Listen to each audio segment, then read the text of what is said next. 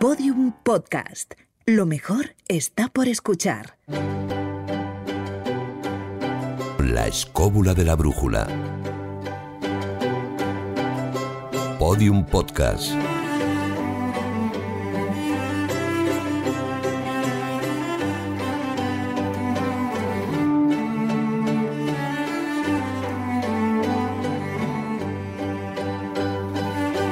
Juan Ignacio Cuesta, ¿cómo estás?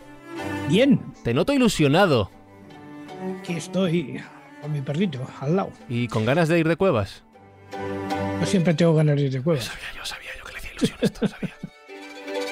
Si es que se le ve en la mirada, David, ¿no le notas? ¿No notas como, como Sí, sí, le, brillan los ojos ahí. Sí. De, de hecho, la, la pantalla del ordenador ahí de Zoom es ¡boom! Todo brillo en los ojos. Pero bueno, hay que estar preparado hoy. Hoy bien preparado. Hablando de estar preparado, Jesús Callejo, has traído la linterna, no sé cómo se llama, la linterna esta que te pones en la cabeza, tipo casco. ¿Has traído utensilios o no? Sí, siempre tengo utensilios. Esa linterna en concreto no, se, se me ha olvidado en, mi espelunca. pero, pero siempre, siempre preparado, por lo menos con los datos teóricos. Ya sabes que yo no soy mucho de cuevas, a pesar de que tenemos el Leolas de Porquero, pero sí me encanta lo que hay dentro de las cuevas. Y no me refiero a la oscuridad y la humedad. Pues espero, escobuleros, que vengáis bien pertrechados para este recorrido que no sabemos dónde nos va a llevar, que arrancamos mandando saludos, por supuesto, a un servidor, Fran Izuzquiza, en este mismo momento presentándoos a nuestro trío de invitados.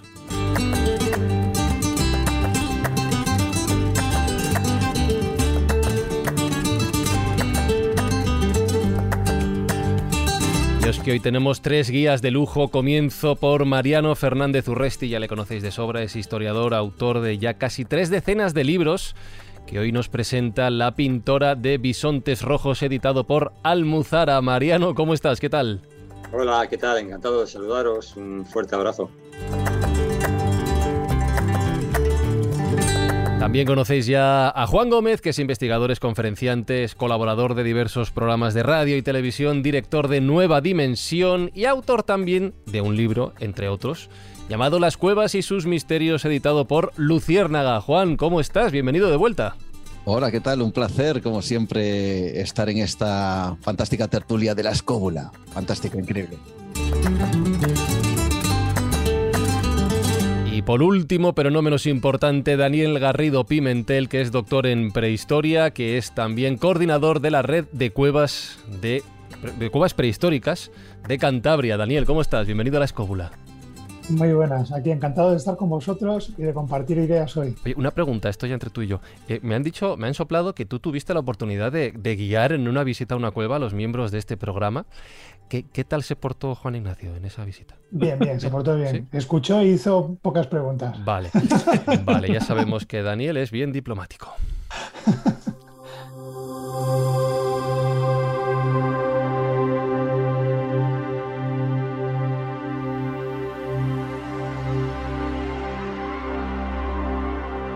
Bien, escobuleros, en la misma boca, en la misma entrada de la cueva nos encontramos. Yo confiaba en ti, Jesús, para que con la linterna nos apuntases a donde hubiese que mirar, pero bueno, no sé, indícanos por dónde empezamos esta visita. Bueno, tengo un puntero láser, no sé si también te sirve. Bueno, si se puede utilizar, si no sé si está Claro, sí. No da mucha luz, Vale. pero por lo menos señala, ¿no? Sí. En lugar del dedo. Bueno, pues eh, poniéndonos en contexto, fíjate qué tema ¿no? tan apasionante que es el misterio de las pinturas rupestres. Esto nos lleva ni más ni menos que a las primeras expresiones artísticas de la humanidad. Y ahí entramos ya incluso pues, en ese pequeño y primer debate de si esas primeras pinturas, esa primera expresión eh, artística, pero además de ideas y de pensamientos, corresponde al Homo sapiens o corresponde al Neandertal. Luego entraremos de lleno. Pero en definitiva estamos hablando de pinturas y grabados parietales, esas que se han dado también en abrigos rocosos, en cuevas, en espeluncas, en algunos precipicios, es decir, donde eh, el, el ser humano el género Homo, en general, ha intentado manifestar un poco sus inquietudes, sus rituales, su misticismo, su religiosidad a través de estas pinturas. Entonces, muchas preguntas eh, se están haciendo desde hace muchísimo tiempo. Primero, eh, ¿quién las hizo? Yo ya he esbozado esas dos posibles líneas, ¿no? Incluso también se habla de los erectus. Cuando se hicieron, eh, la fecha que se ha barajado generalmente son esos 40.000 años, pero se han encontrado pinturas con otras dataciones que nos remontan a muchos más siglos y milenios atrás. Eh, si realmente la hicieron los hombres o también intervinieron las mujeres y los niños en esa realización de las pinturas, por lo tanto ahí tienes otro interrogante más. ¿Con qué finalidad? Es decir, estamos hablando de una finalidad cinegética, una finalidad chamánica, tiene que ver con los ritos de paso, con los ritos de iniciación qué es lo que representan estas pinturas, estos grabados, estos animales, estos antropomorfos, estas manos, etcétera, etcétera, etcétera. Yo creo que es muy importante saber en qué momento nos encontramos. Por supuesto, estamos hablando de ese paleolítico superior, también en el neolítico se producen este tipo de pinturas, pero desde luego las más enigmáticas, las que nos remiten un poco a la esencia de la humanidad, a los orígenes ¿no? de nuestros antepasados, son esas del paleolítico. Y poco a poco, a medida que se van dando descubrimientos, incluso nuevas dataciones, nos damos cuenta de que nuestros antepasados, lejos de pensar que eran ignorantes, siempre pensamos que cuanto más atrás nos vamos, más tontos eran, todo lo contrario, nos damos cuenta que tenían mucha más implicación con la propia naturaleza, que entendían muy bien ese lenguaje primigenio, ese lenguaje original, que luego nos comentará Mariano Fernández Urresti, y sobre todo que había esa conexión con lo sagrado. Y las pinturas, sean como sean, sean tanto manos, eh, animales, como si son signos, como si son rayas, era la conexión que ellos tenían con lo sagrado de una forma genérica. Aquí tenía que ver también con la caza y tenía también que ver con aquellos animales de los que se tenían que preocupar de no ser cazados. Había animales para cazar y animales que tenías que evitar ser cazados. Que daban miedito. Efectivamente, por eso también muchas de esas pinturas van por ahí. Así que bueno, ahí estamos un poco. Este sería un poco la, sinopsis, el marco histórico, más bien prehistórico, de lo, que, de lo que vamos a hablar y además pues con tres invitados de lujo como tenemos. Fíjate, Fran, eh, a esta excelsa introducción que ha hecho Jesús eh, sobre todo una vista panorámica de lo que será el programa y de los temas que vamos a tratar, yo añadiría otra cosa más. Un, un punto que para mí es sumamente importante y es que si estamos hablando de que por decirlo de una manera, la humanidad, o esta humanidad, pues este, poblaría la, la, faz de la Tierra pues alrededor de unos 300.000 años, Estamos hablando, por ejemplo, en Atapuerca, ya cuando tiraron ese bifaz en, junto con, a un difunto, pues estamos hablando de 200.000 años atrás.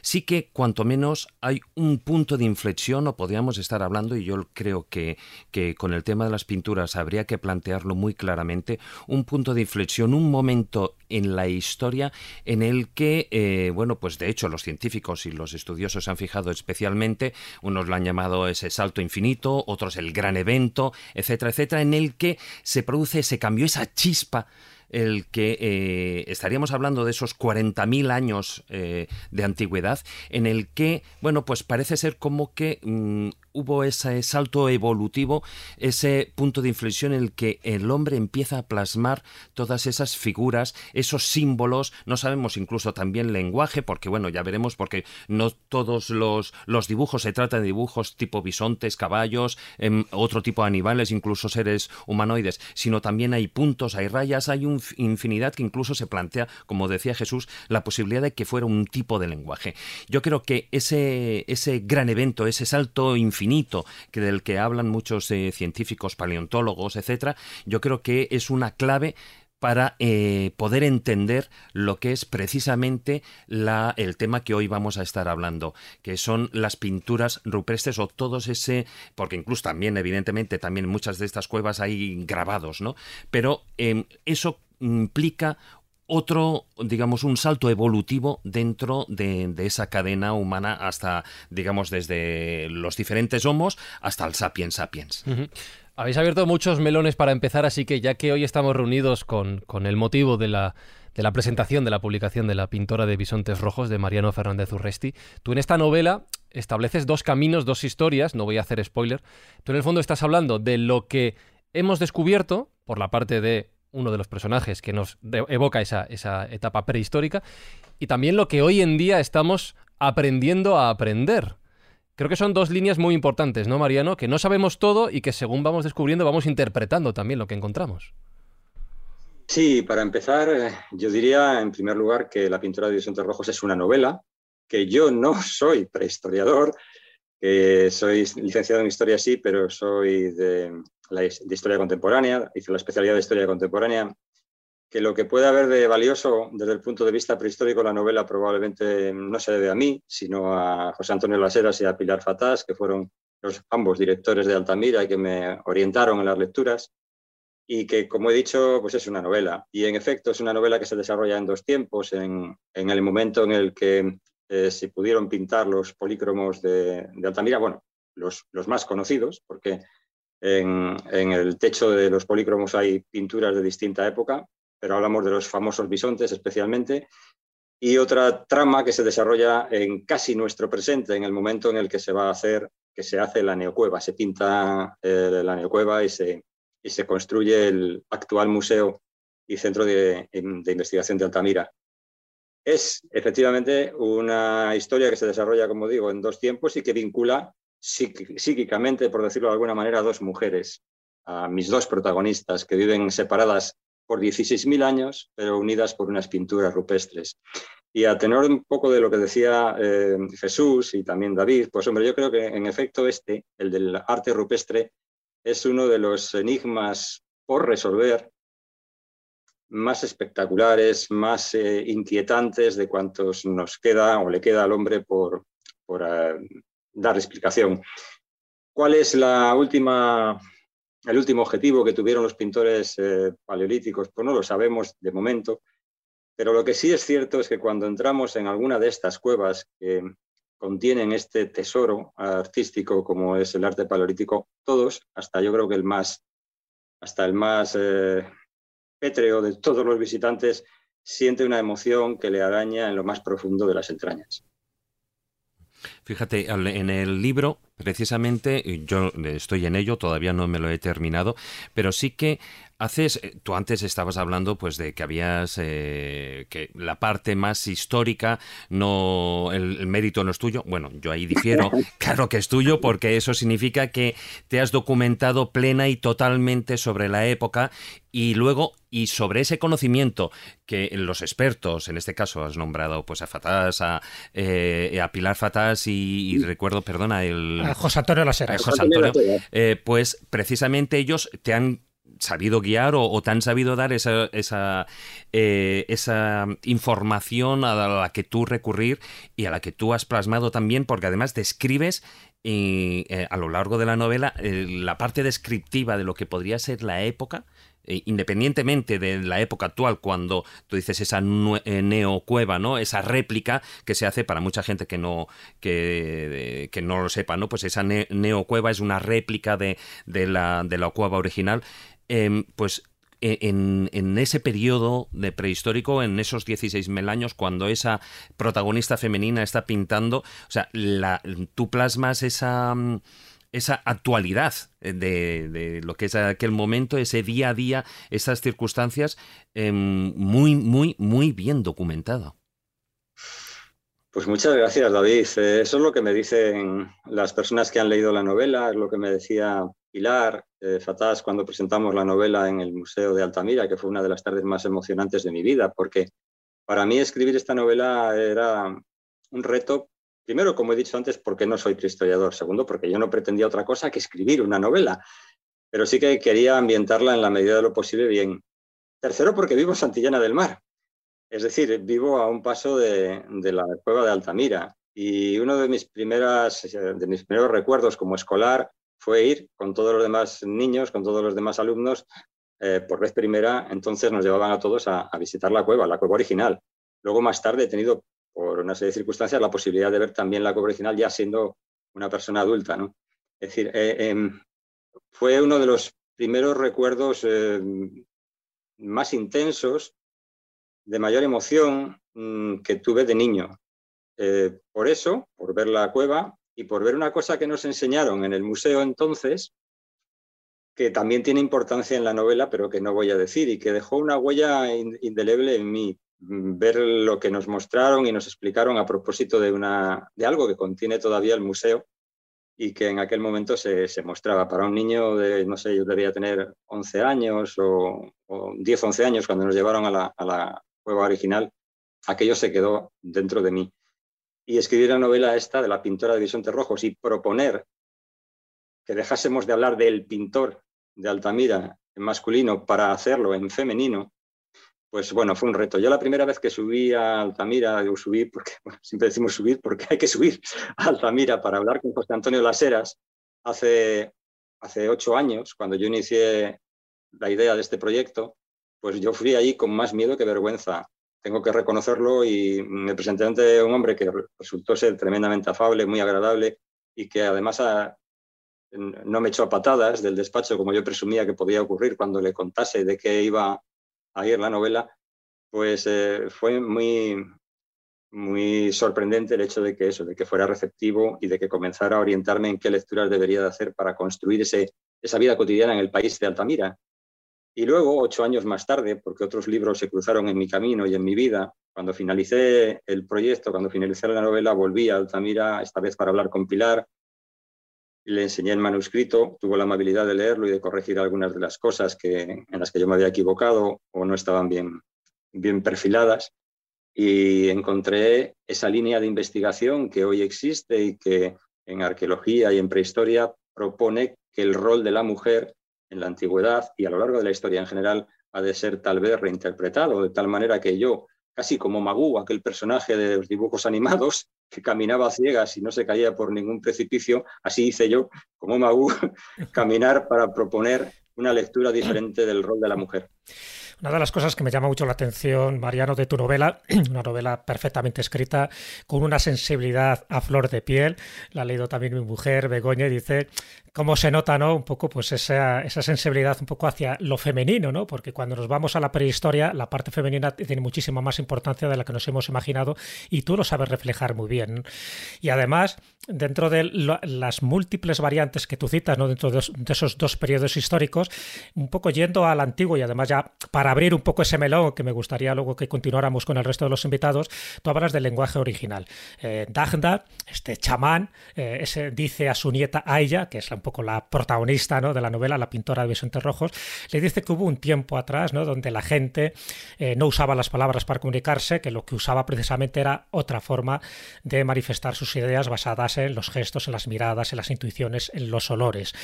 Y, y, eso nos remite directamente a ese lenguaje original que tú has aprendido pues gracias a tus perros, ¿no? Como, como Gandalf, por ejemplo, y Duende y por supuesto Benji. Y eso es un poco lo que nos, han transmitido también, es decir, que las pinturas no solo cumplen una función, vamos a llamarla, decorativa o propiciatoria para la caza o no caza, sino que también hay un lenguaje, un lenguaje simbólico.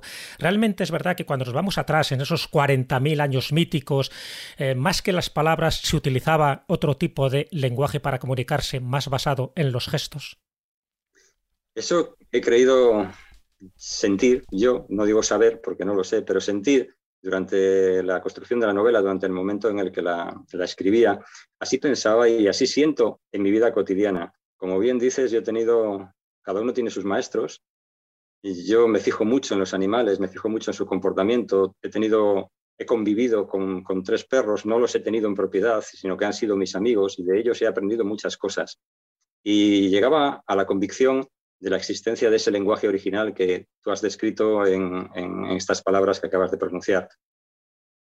Mira, Jesús y todos los demás amigos, yo he llorado muchísimo escribiendo esta novela, eh, os lo confieso. Eh, he llorado incluso cuando la corregía, a sabiendas de lo que iba a ocurrir en la siguiente página, porque lo había escrito yo, obviamente. Quería que, quería rendir un homenaje a las mujeres, sí, quería rendir un homenaje a las mujeres pintoras, no solo a las de la prehistoria, sino que a lo largo de la novela se mencionan otras. Y quería rendir un homenaje también a los animales, a la madre naturaleza y especialmente a los perros, con los que yo tengo una afinidad especial. Me llevo mucho mejor con los perros, no me digas por qué, que con las personas me cuesta mucho más trabajo a veces a encontrar amistades humanas.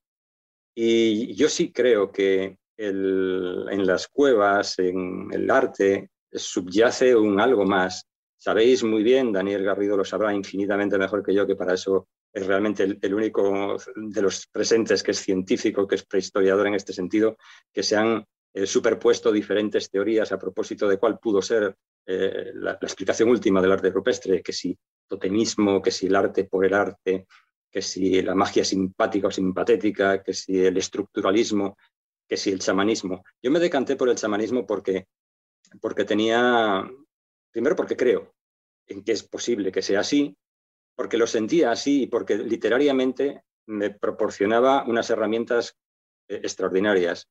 La posibilidad de establecer esa conexión psíquica entre un ser humano, en este caso Aya y unos perros, y entre Aya y otra mujer, Miren. Miren que es la que vive en el presente, que es mi alter ego. Muchas de las cosas que Miren hace, esa, esa descripción que yo hago de ella, ese apodo de Dog Girl, bien podría ser Boy Girl y Boy, perdón, eh, Boy Dog y sería yo, eh, porque muchas de las cosas que ella vive, los episodios en el, eh, por ejemplo, en el hipódromo de, de, Lisboa presentando a sus perros en concursos, lo he hecho yo. Yo he hecho eso y he ganado el, Lisboa Winner con el verdadero duende, con el auténtico duende. Dos veces lo has ganado, además. Sí, hemos sido campeones de Portugal, de Gibraltar, de España, muchas de esas cosas. Yo quería recordar todo eso eh, y de alguna manera exorcizar el dolor que me había producido meses antes la muerte de Duende.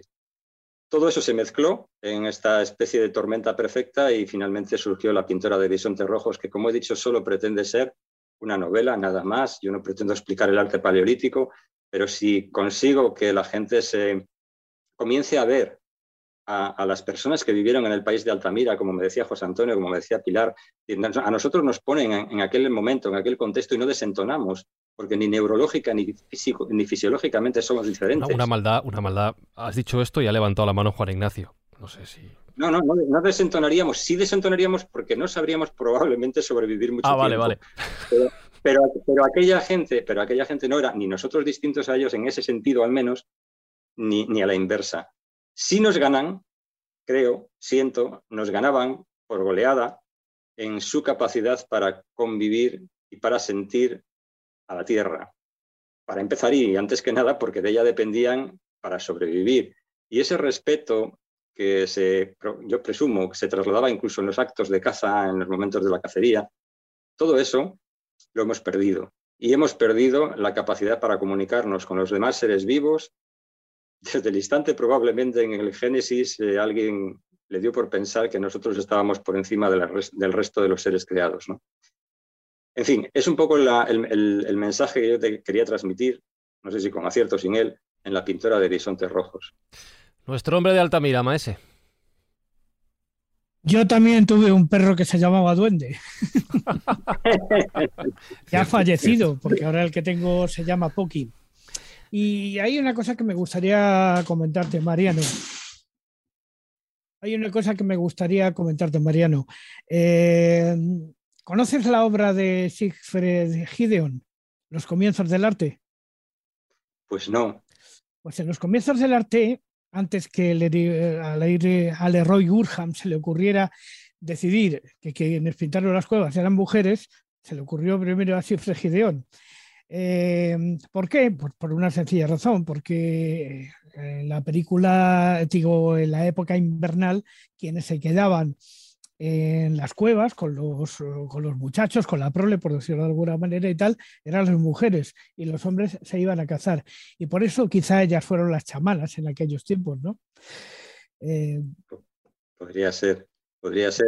Yo, yo yo no lo sé, nadie lo sabe con certeza, pero a mí me da por pensar que la capacidad de sentir y la capacidad de transmitir eh, a través del arte, el concepto que sea, no puede ser exclusivo del hombre.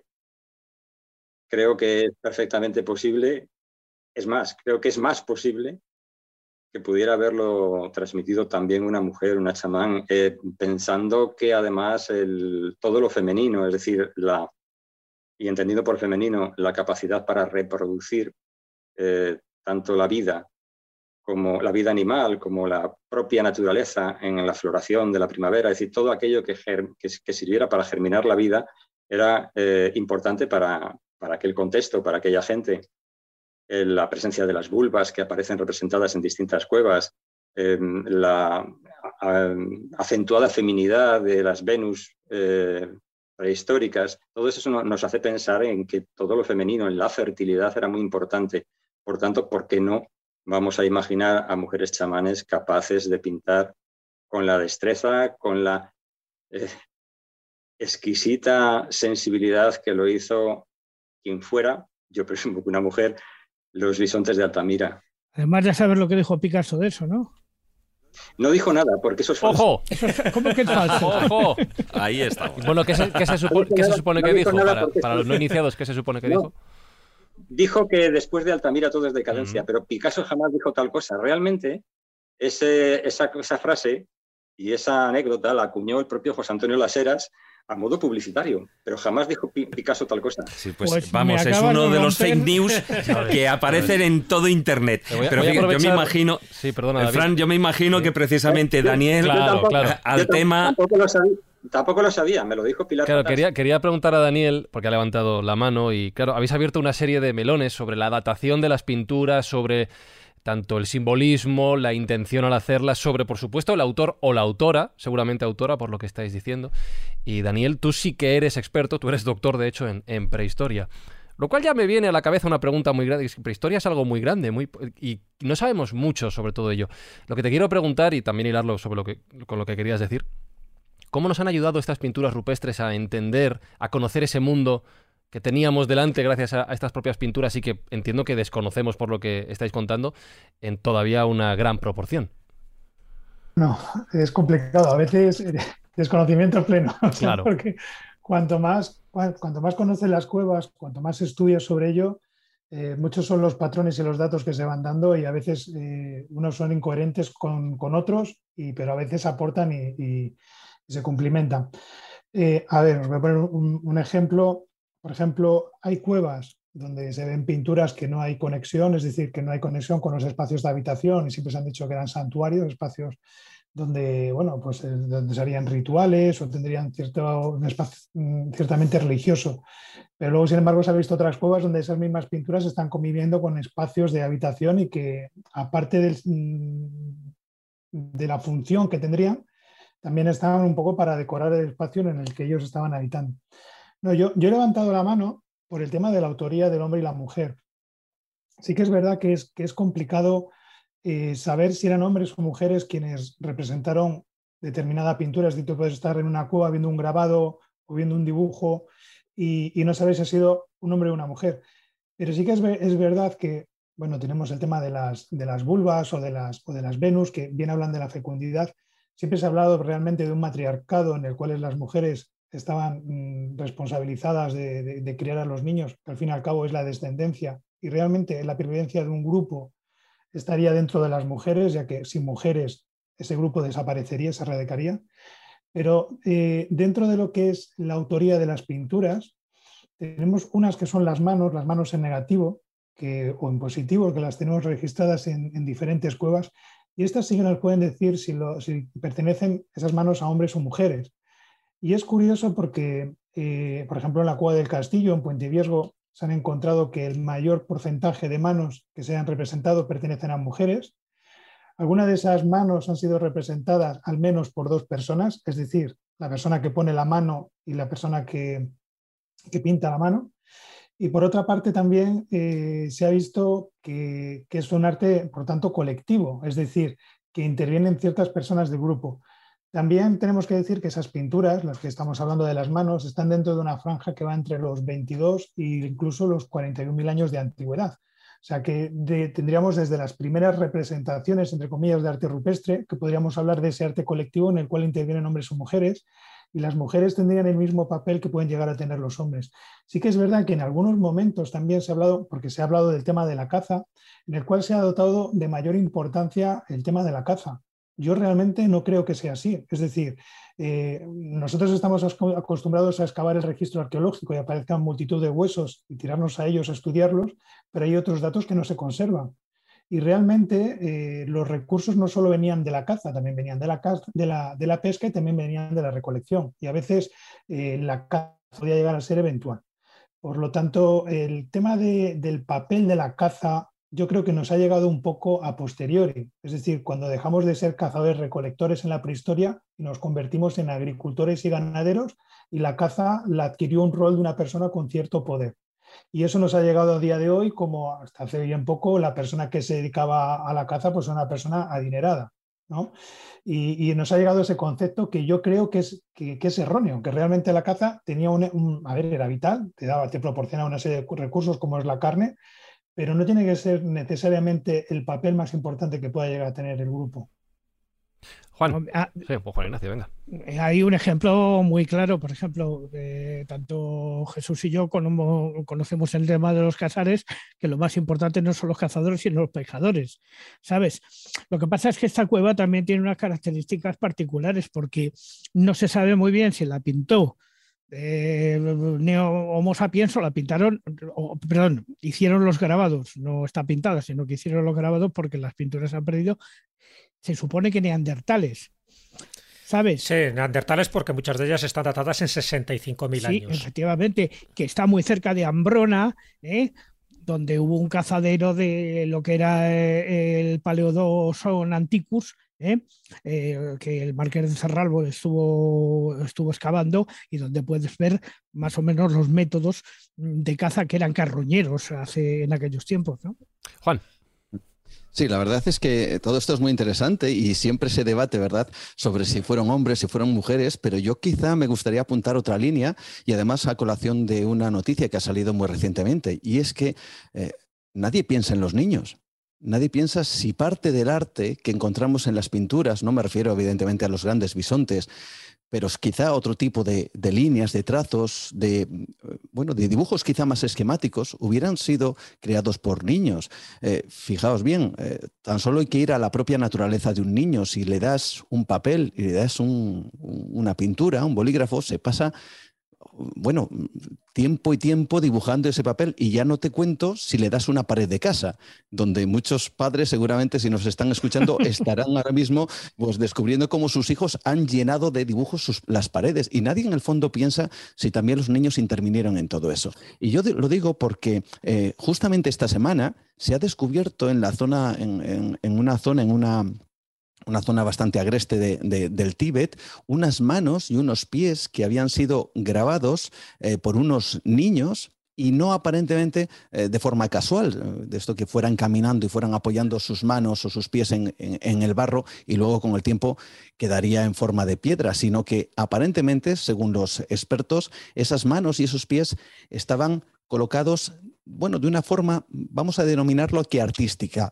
desde luego se lleva al debate esto, evidentemente, pero lo que sí eh, parecía claro es que esos niños sí habían querido hacer algo, expresar alguna cosa y que se ha llevado al terreno del arte en este caso. Y estamos hablando de una... Em, bueno, de una impregnación en un barro muy concreto que, que luego con el tiempo se convirtió en piedra, como digo, y estamos hablando de una época de más de 125.000 años.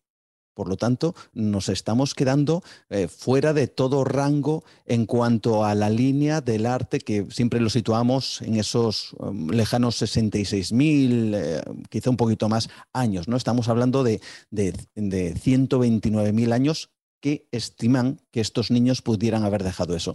Así que si yo me imagino, yo elucubro con la idea de que si hace 129.000 años o 26.000 años, da igual, eh, unos niños hubieran querido hacer una expresión artística del tipo que sea, eh, quizá eh, hubieran querido hacer algo también en las cuevas, con ese ocre, con esas pinturas, que no tuvieran por qué ser complejas como los bisontes de Altamira, pero quizá esos trazos, esas líneas en realidad, Daniel, eh, bueno, eh, Juan Ignacio, todos lo sabemos, hay muchas pinturas rupestres que simplemente están hechas con dos o tres trazos y ya vemos eh, lo que significan. No hace falta ser un artista especialmente versado para poder dibujar quizá una cierva con dos trazos, pero quizá un niño eh, pues pudiera haberlo hecho o, haber hecho alguna marca o haber hecho alguna cosa. Quizá eh, estamos dejando de lado eh, la intervención, los niños, la importancia que pudieran tener en ese arte que evidentemente en algunos casos, todos lo sabemos, llegó a ser colectivo, ¿no? Por lo tanto, quizá los niños también pusieron su puntito de arte en todo esto. Efectivamente, pero no solamente a través de pequeños trazos, sino por la impronta que dejaba la mano a través de un canuto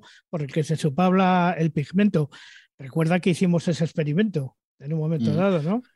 Sí, de hecho hay manos, eh, Dani lo sabe, hay manos eh, de niños que están incluidos ahí. Quiero decir que ellos formaban parte, yo no sé si en mayor o menor medida, pero aparentemente formarían parte de ese arte eh, que podría ser colectivo, evidentemente, porque lo decía antes Daniel, ¿no? Hacía falta en algunos casos dos personas, una para colocar la mano y la otra para hacer ese, ese soplido por el efecto Venturi que se llama, con, bueno, con ese, cuenco y ese par de, de pajitas, vamos a decirlo así, que o proyectara precisamente el pigmento. ¿no? Por lo tanto, yo creo que los niños eh, podrían haber intervenido quizá en algunas de las pinturas que ahora mismo simplemente atribuimos, atribuimos, yo no sé por qué, de manera exclusiva a hombres o a mujeres, cuando, quién sabe, ¿no?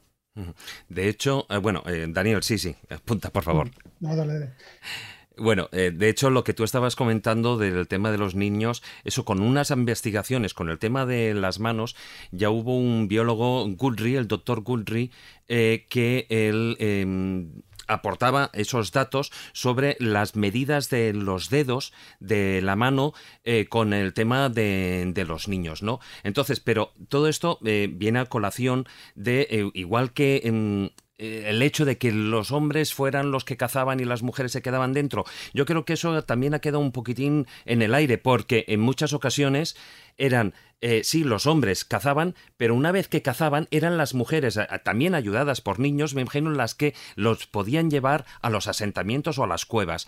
Y eso, vamos, eh, de hecho hay, hay biólogos y, arqueólogos que, consideran que esa es una teoría. Pero lo que iba a decir, el tema de lo de las manos, y Daniel me, me podrá apoyar en el tema porque creo que él sabe, bueno, con total seguridad muchísimo más que yo, que es el, unos estudios que tuvieron lugar, él empezó en el año 2000 aproximadamente, el arqueólogo Dean Shaw de la Universidad de Pensilvania. Entonces él... Snow, perdón, Snow.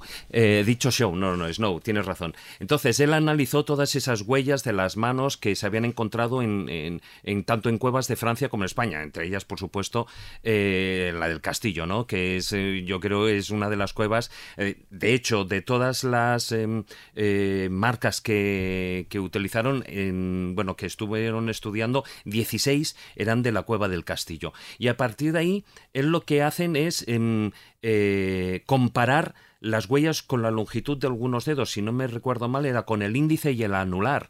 Entonces, a partir de ahí él se basaba en una investigación hecha por otro, por otro biólogo, eh, John Manning, el que él decía que, bueno, la, la diferencia, en unos estudios que él había llevado a cabo sobre la diferencia de la longitud de los dedos entre los hombres y las mujeres, eh, sobre todo en, entre estos dos dedos, ¿no? Entre el, el, índice y el anular, que en el caso de las mujeres parece ser que son mucho más, eh, que son iguales, o sea, de la misma longitud que no en el caso del hombre, que el, que el anular es mucho más largo, ¿no? Entonces, a partir de ahí es donde, si no me equivoco, Daniel, es donde se apoya esa hipótesis de todas esas eh, huellas que, bueno, esas palmas de manos que aparecen en, eh, por, esa técnica que aparecen ahí eh, pintadas en las cuevas, el que se piensa que gran parte de las pinturas pueden o fueron realizadas por mujeres y no por hombres. ¿Es así, Daniel? Le has dado en el clavo. O sea, es así. Eh, todo el mundo se basa a través de ese estudio, a través de, las medidas de los dedos. O sea, que te puedo aportar más porque has, acertado de pleno. Lo que sí quería comentar, y a lo mejor te cambia un poco el tema, el tema de los niños, os quería poner dos ejemplos que me parecen relevantes. Eh, y de hecho, bueno, eh, uno de ellos es en la cueva de Nio, que han aparecido huellas, improntas de pies por toda la cueva, de hecho, algunas de ellas están relacionadas con otras huellas que aquí habría que dictaminar si realmente están asociadas o no, pero aparecieron asociadas con huellas de, perro. Y, bueno, y se sabe que los niños a través de esas huellas, no solo en la cueva ni otras cuevas, eh, deambulaban por el interior de las mismas y estuvieron en espacios que estaban decorados y que, que las conocían perfectamente. Eso no quita que ellos también fueran o no partícipe de ello. Y luego quería poner un ejemplo a colación del tema de las manos. Eh, que a mí, cuando yo lo vi, realmente a mí me impresionó muchísimo, que es en la cueva de Gargas, que es otra cueva, está en Francia, que también contiene gran, fijaros, en la cueva, digamos, con mayor número de manos eh, que hay en, toda Europa es la cueva de Gargas y la segunda sería la cueva del Castillo. 231 manos. 231, sí. Y luego ya estaría el Castillo, que tiene 72, que ya son palabras menores comparado con Gargas. Bien, eh, en Gargas hay una mano de un, de un bebé realmente, es una mano muy pequeña, y por la posición y el lugar en el que está, hayan sido necesarias tres personas. En primer lugar, una persona que ha opado a ese bebé, ese bebé o ese niño ha puesto directamente la mano sobre la roca y una tercera persona que le ha pintado. A ver, esto es mucho pensar por pensar, pero a mí siempre, cuando yo me puse delante de esa mano, yo vi una, escena familiar. Una escena familiar igual que te encuentras en otra cueva que está en Cantabria, que es la, cueva del Salín, que también tiene, contiene varias manos, y una de ellas, que está asignada a una mano femenina, eh, está representada parte del, del, antebrazo, y en el antebrazo se ha pintado una línea roja que lo que está simbolizando realmente es una pulsera. Y también, no sé, te acerca un poco a la cotidianidad de esas personas. Cuando se ha hablado realmente del significado del arte rupestre, qué es lo que nos quieren decir, qué es lo que nos acercan, que era un poco como, como bueno, como se empezaba a hablar, yo creo que realmente lo que las cuevas en su día lo que fueron, fueron realmente contenedores de conocimiento. Es decir, es como si hoy en día yo tengo un ordenador y voy introduciendo imágenes documentos y allí quedan y el día de mañana alguien tiene que mirar esos documentos, esas imágenes y tiene que descifrarlas. Eh, lo bueno que tiene las cuevas, y yo creo que todo el mundo que accede a una cueva tiene ese, sentimiento, y, muy bien, y muy bien, cuando hablabas de, cuando se ha hablado de que, de que nadie se queda pétreo cuando ve una cueva, realmente es así, porque cuando uno se introduce en una cueva es como si el tiempo se hubiera parado y como si volvieras otra vez a la prehistoria y volvieras a ver ese contenido de imágenes y de conocimiento. Claro, lo que hace realmente misteriosas las cuevas es con toda esa lubricación, que, o sea, todo lo que se llega a decir, que qué significado, no, no significado, qué impulsó que se representaran todas esas imágenes, ¿no? Realmente lo desconocemos y ese es el misterio real, ese es el atrayente de las pinturas. Eh, me acuerdo una vez que me preguntó Juan si yo quería saber lo que significaba el arte rupestre, ¿no? Y, a mí me, a ver, yo en su día le dije que a mí eso, claro, imaginaros que yo lo tengo en el top ten y de repente digo, pero ¿era esto realmente? Pero es esa inquietud por conocer eh, lo que realmente significan esas pinturas lo que uno motiva en la investigación. Y realmente lo que, los que nos dedicamos a estudiar las pinturas rupestres es la motivación, obtener datos que son datos realmente sorprendentes. Fijaros que cuando se ha hablado del tema de las dataciones, de cuáles eran las pinturas más antiguas, claro, hace unos años se publicaron unas fechas de 65.000 años, que era impensable, y que se asignaban esas pinturas a poblaciones anteriores a nosotros, como son los neandertales. Y aquí quiero enlazar un poco con la historia de Altamira, del descubrimiento de Altamira, porque 100 años después se produjo el mismo hecho que había, se había producido en Altamira. Es decir, cuando eh, Marcino Sáenz Autuola descubre los bisontes de Altamira, él lo comunica en, 1800, en 1880. Cartayac. Efectivamente, y ahí saltó Cartayac, que era la máxima eminencia, diciendo que esas pinturas eran falsas y que era imposible que el ser humano eh, prehistórico hubiera representado esas pinturas. Realmente eh, la ciencia es una puerta abierta al conocimiento, pero a veces se asientan determinados dogmas y la ciencia permite eh, incrementar ese dogma. A veces salir de ese dogma. Pero Cartayac, pero Cartayac se tuvo que callar cuando apareció Lescaut. Sí, efectivamente. Y su discípulo fue el que le cayó, además, que fue Henry Braille.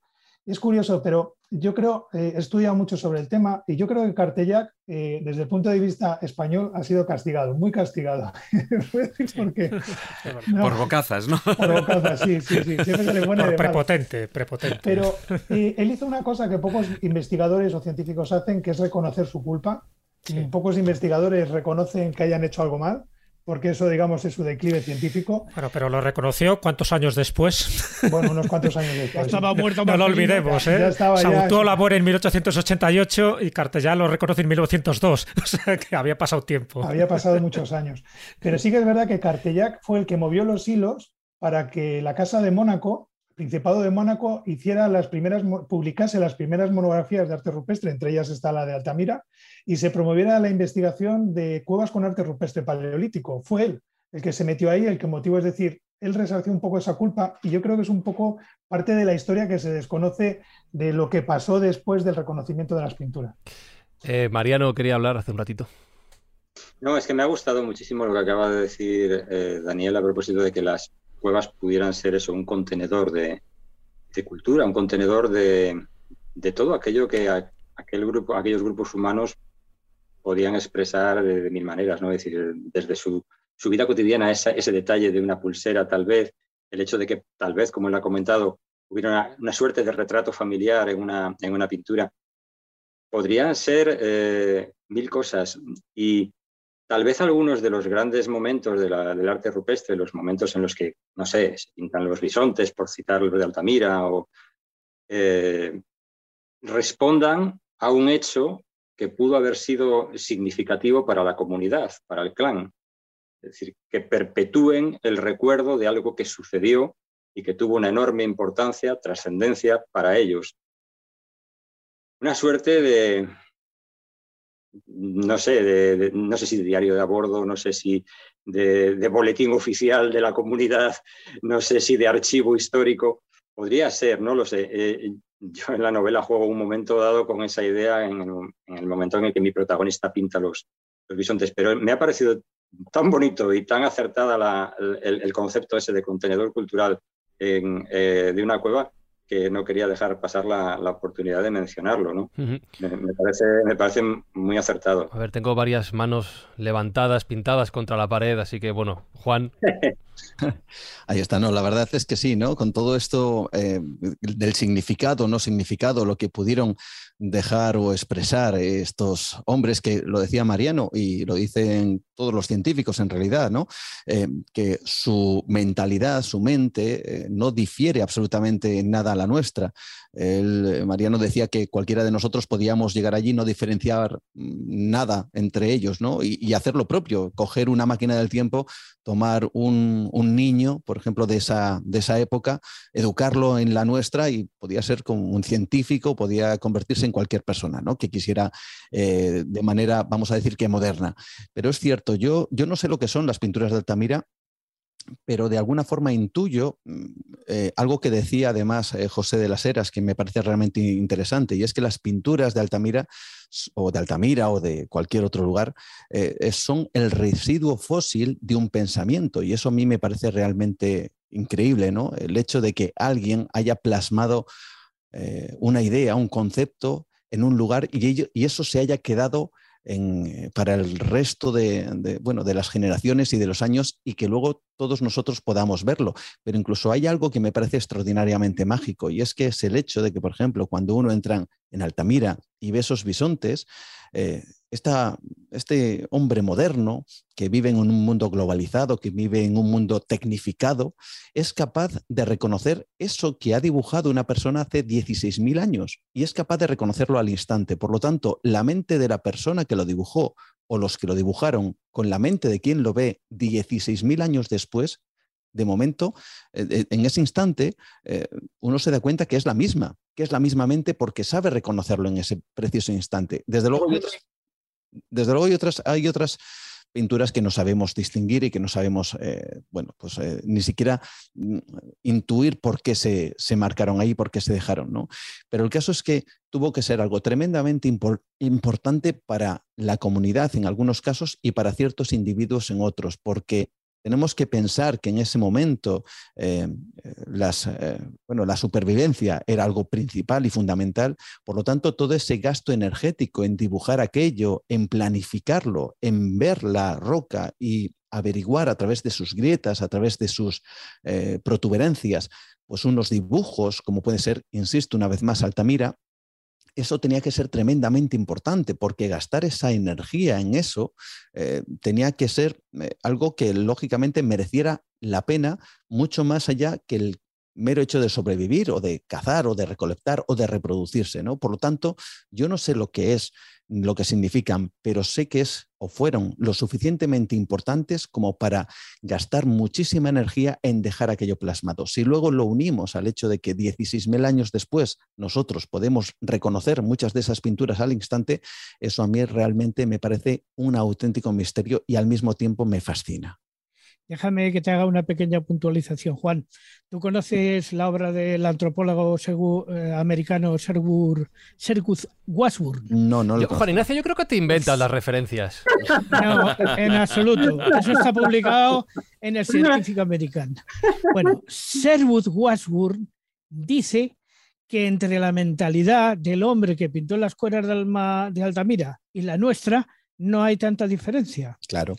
O sea, ¿por qué estamos hablando de universales? Quizá conectaría con la teoría de Jung. De hecho, de, hecho esta reflexión que traía Juan y que apunta Juan Ignacio, Jesús, claro, yo aquí me pongo como la, voz del oyente que no tiene ni idea de lo que estáis hablando y vosotros sabéis un montón de estos temas. Pero yo, una reflexión que me viene a la cabeza es la siguiente. Estamos hablando de un periodo histórico, prehistórico, muy, muy amplio. Habéis, habéis remontado hasta los 126.000 años de antigüedad, incluso a los 16.000. Estamos hablando de 110.000 años de diferencia. Es una auténtica barbaridad, ¿no? Ya me, me cuesta pensar en eso. Después, habéis mencionado los Homo sapiens, habéis mencionado los neandertales, ya ni siquiera somos los mismos. Habéis mencionado Detalles como que algunas pinturas podían tener una función de alerta, otra función de representatividad, otra función simplemente decorativa, como decía Daniel. Estamos hablando de, muchas cosas. En el siglo XXI en el que estamos actualmente, yo creo que miramos al pasado y sobre todo tan atrás con una mirada muy simplista, ¿no? Eh, como si casi fueran, con perdón, animales avanzados, cuando en realidad, como bien decís, eran hombres capaces de comunicarse y capaces de comunicarse con nosotros después de tanto tiempo. Jesús, todo este escenario es más complejo del que en un principio podíamos pensar. Y sobre todo, esa mente de los hombres podía llevarles no solo a pensar en lo que tenían delante, sino a través de las pinturas en expresar lo que podían pensar que hay más allá de lo que simplemente se ve. Sí, es una de las cuestiones básicas, porque, claro, los antropólogos, arqueólogos, prehistoriadores en general, se plantean una duda que es muy razonable. Se supone que los hombres primitivos pintaban aquello que veían. Es lo lógico, ¿no? Mm, a veces queda un poco en un segundo lugar ese pensamiento abstracto, pero lo que es evidente es que en esas representaciones pictóricas y en esos grabados estamos viendo animales, con lo cual ahí sí, puedes decir, bueno, son los animales con los que ellos convivían, ¿no? con los que cazaban o los que evitaban ser cazados. Hay antropomorfos, perfecto, con mejor o peor diseño, pero aparecen humanoides, a veces con cabezas reptiloides, como la cueva de Casares, pero bueno, son humanoides. Pero es que también tenemos idiomorfos, tenemos tectiformes, tenemos incluso escenas complejas, ¿no? Como la escena del pozo en la cueva de las Cos, y tenemos manos. Y entonces todo lo que nos está indicando es de que si realmente pintaban lo que veían, ¿por qué diantres pintaban rayas, puntos, zigzags, líneas, eh, idiomorfos en general, como se llaman. Es decir, ¿qué es lo que estaban viendo ahí? Entonces es donde nos surge una de las dudas. Cuando digo no surge, hablo de forma majestática, hablando un poco de la comunidad científica. ¿Qué surge? Pues que evidentemente a lo mejor muchas de las cosas que están representando no la veían solo con los ojos físicos, no estaban solo viendo la fauna, Qué curioso, porque la flora no, no, aparece representada en las pinturas rupestres, lo cual ya llama la atención. Solo aparece la fauna. La flora no. ¿Qué pasa? ¿No había árboles? ¿No había plantas? ¿Por qué no están representados en general? Estoy hablando. Pero hay otras cosas que están representadas en esas paredes, en esas cuevas, que no son exactamente aquello que veían con los ojos físicos. ¿Qué quiere decir? Que entramos dentro de un trance chamánico. Quiere decir que fueran hombres o fueran mujeres, estaban representando aquello que veían en su viaje, en su viaje, vamos a llamarle entiogénico o alucinógeno. Y ahí entran esas tres etapas del trance del que hablan algunos especialistas y que de alguna forma queda reducido en esas etapas muy llamativas. Bueno, no quiero, porque esto daría para, para mucho, pero la pregunta que le hago a Daniel una vez que he encauzado ¿no? un poco como en este prólogo, la pregunta que le hago a Daniel es, sabiendo que hay distintas representaciones pictóricas según en qué parte de la cueva nos encontremos, no es lo mismo lo que se encuentra a la entrada que lo que se encuentra en el fondo, en el Santa Santorum, es decir, un lugar totalmente oscuro donde tú tenías que entrar pues prácticamente a rastras y además pues con una luminosidad pues basada, ya sabéis, pues en, en el tuétano, ¿no? En eso que está dentro de los huesecillos y que bueno, por suerte no dejaba, no dejaba hollín. Entonces, son muy diferentes esas representaciones. Entonces, mi pregunta Daniel, es... Eh, ¿Es verdad que en función de lo que encontremos al principio, en la mitad o al final de una cueva, sea la de Altamira, sea la del castillo, la que queráis, está representando no solo una escena distinta, sino una representación simbólica de esa escena? Es decir, que lo que está más al exterior es como algo más público, algo que en principio es accesible a más gente, y lo que está en el interior es algo más místico, más sagrado. Oh, eh, intentaré ser breve. Tranquilo, que, la, que, escóbula es larga. Sí, ¿no? Tú expláyate. No, a ver, cada cueva sorprende. Y a mí, por ejemplo, hace poquito entré en una cueva. Normalmente todo, o sea, normalmente eh, lo figurativo tiende a estar en las, en las entradas, en las bocas de las cuevas, en torno a, normalmente, ¿eh? porque no es todo una ley tangible. Y, por otra parte, lo más antiguo suele estar también en lo más profundo y lo más simbólico, digamos, dentro de lo que es más allá de lo, de lo figurativo. Que esto no siempre tiene que ser así. Sí que es verdad que, por ejemplo, eh, hay pinturas que conviven con el espacio donde se está habitando, que normalmente son imágenes. Otras, eh, esas mismas imágenes te las puedes encontrar en el fondo de la cueva, en un lugar apartado en un lugar que no es así. Y respecto al interior de la cueva, si estamos hablando de un espacio privado a determinadas personas del grupo, es muy difícil de precisar. Yo, y yo te hablo desde mi punto de vista.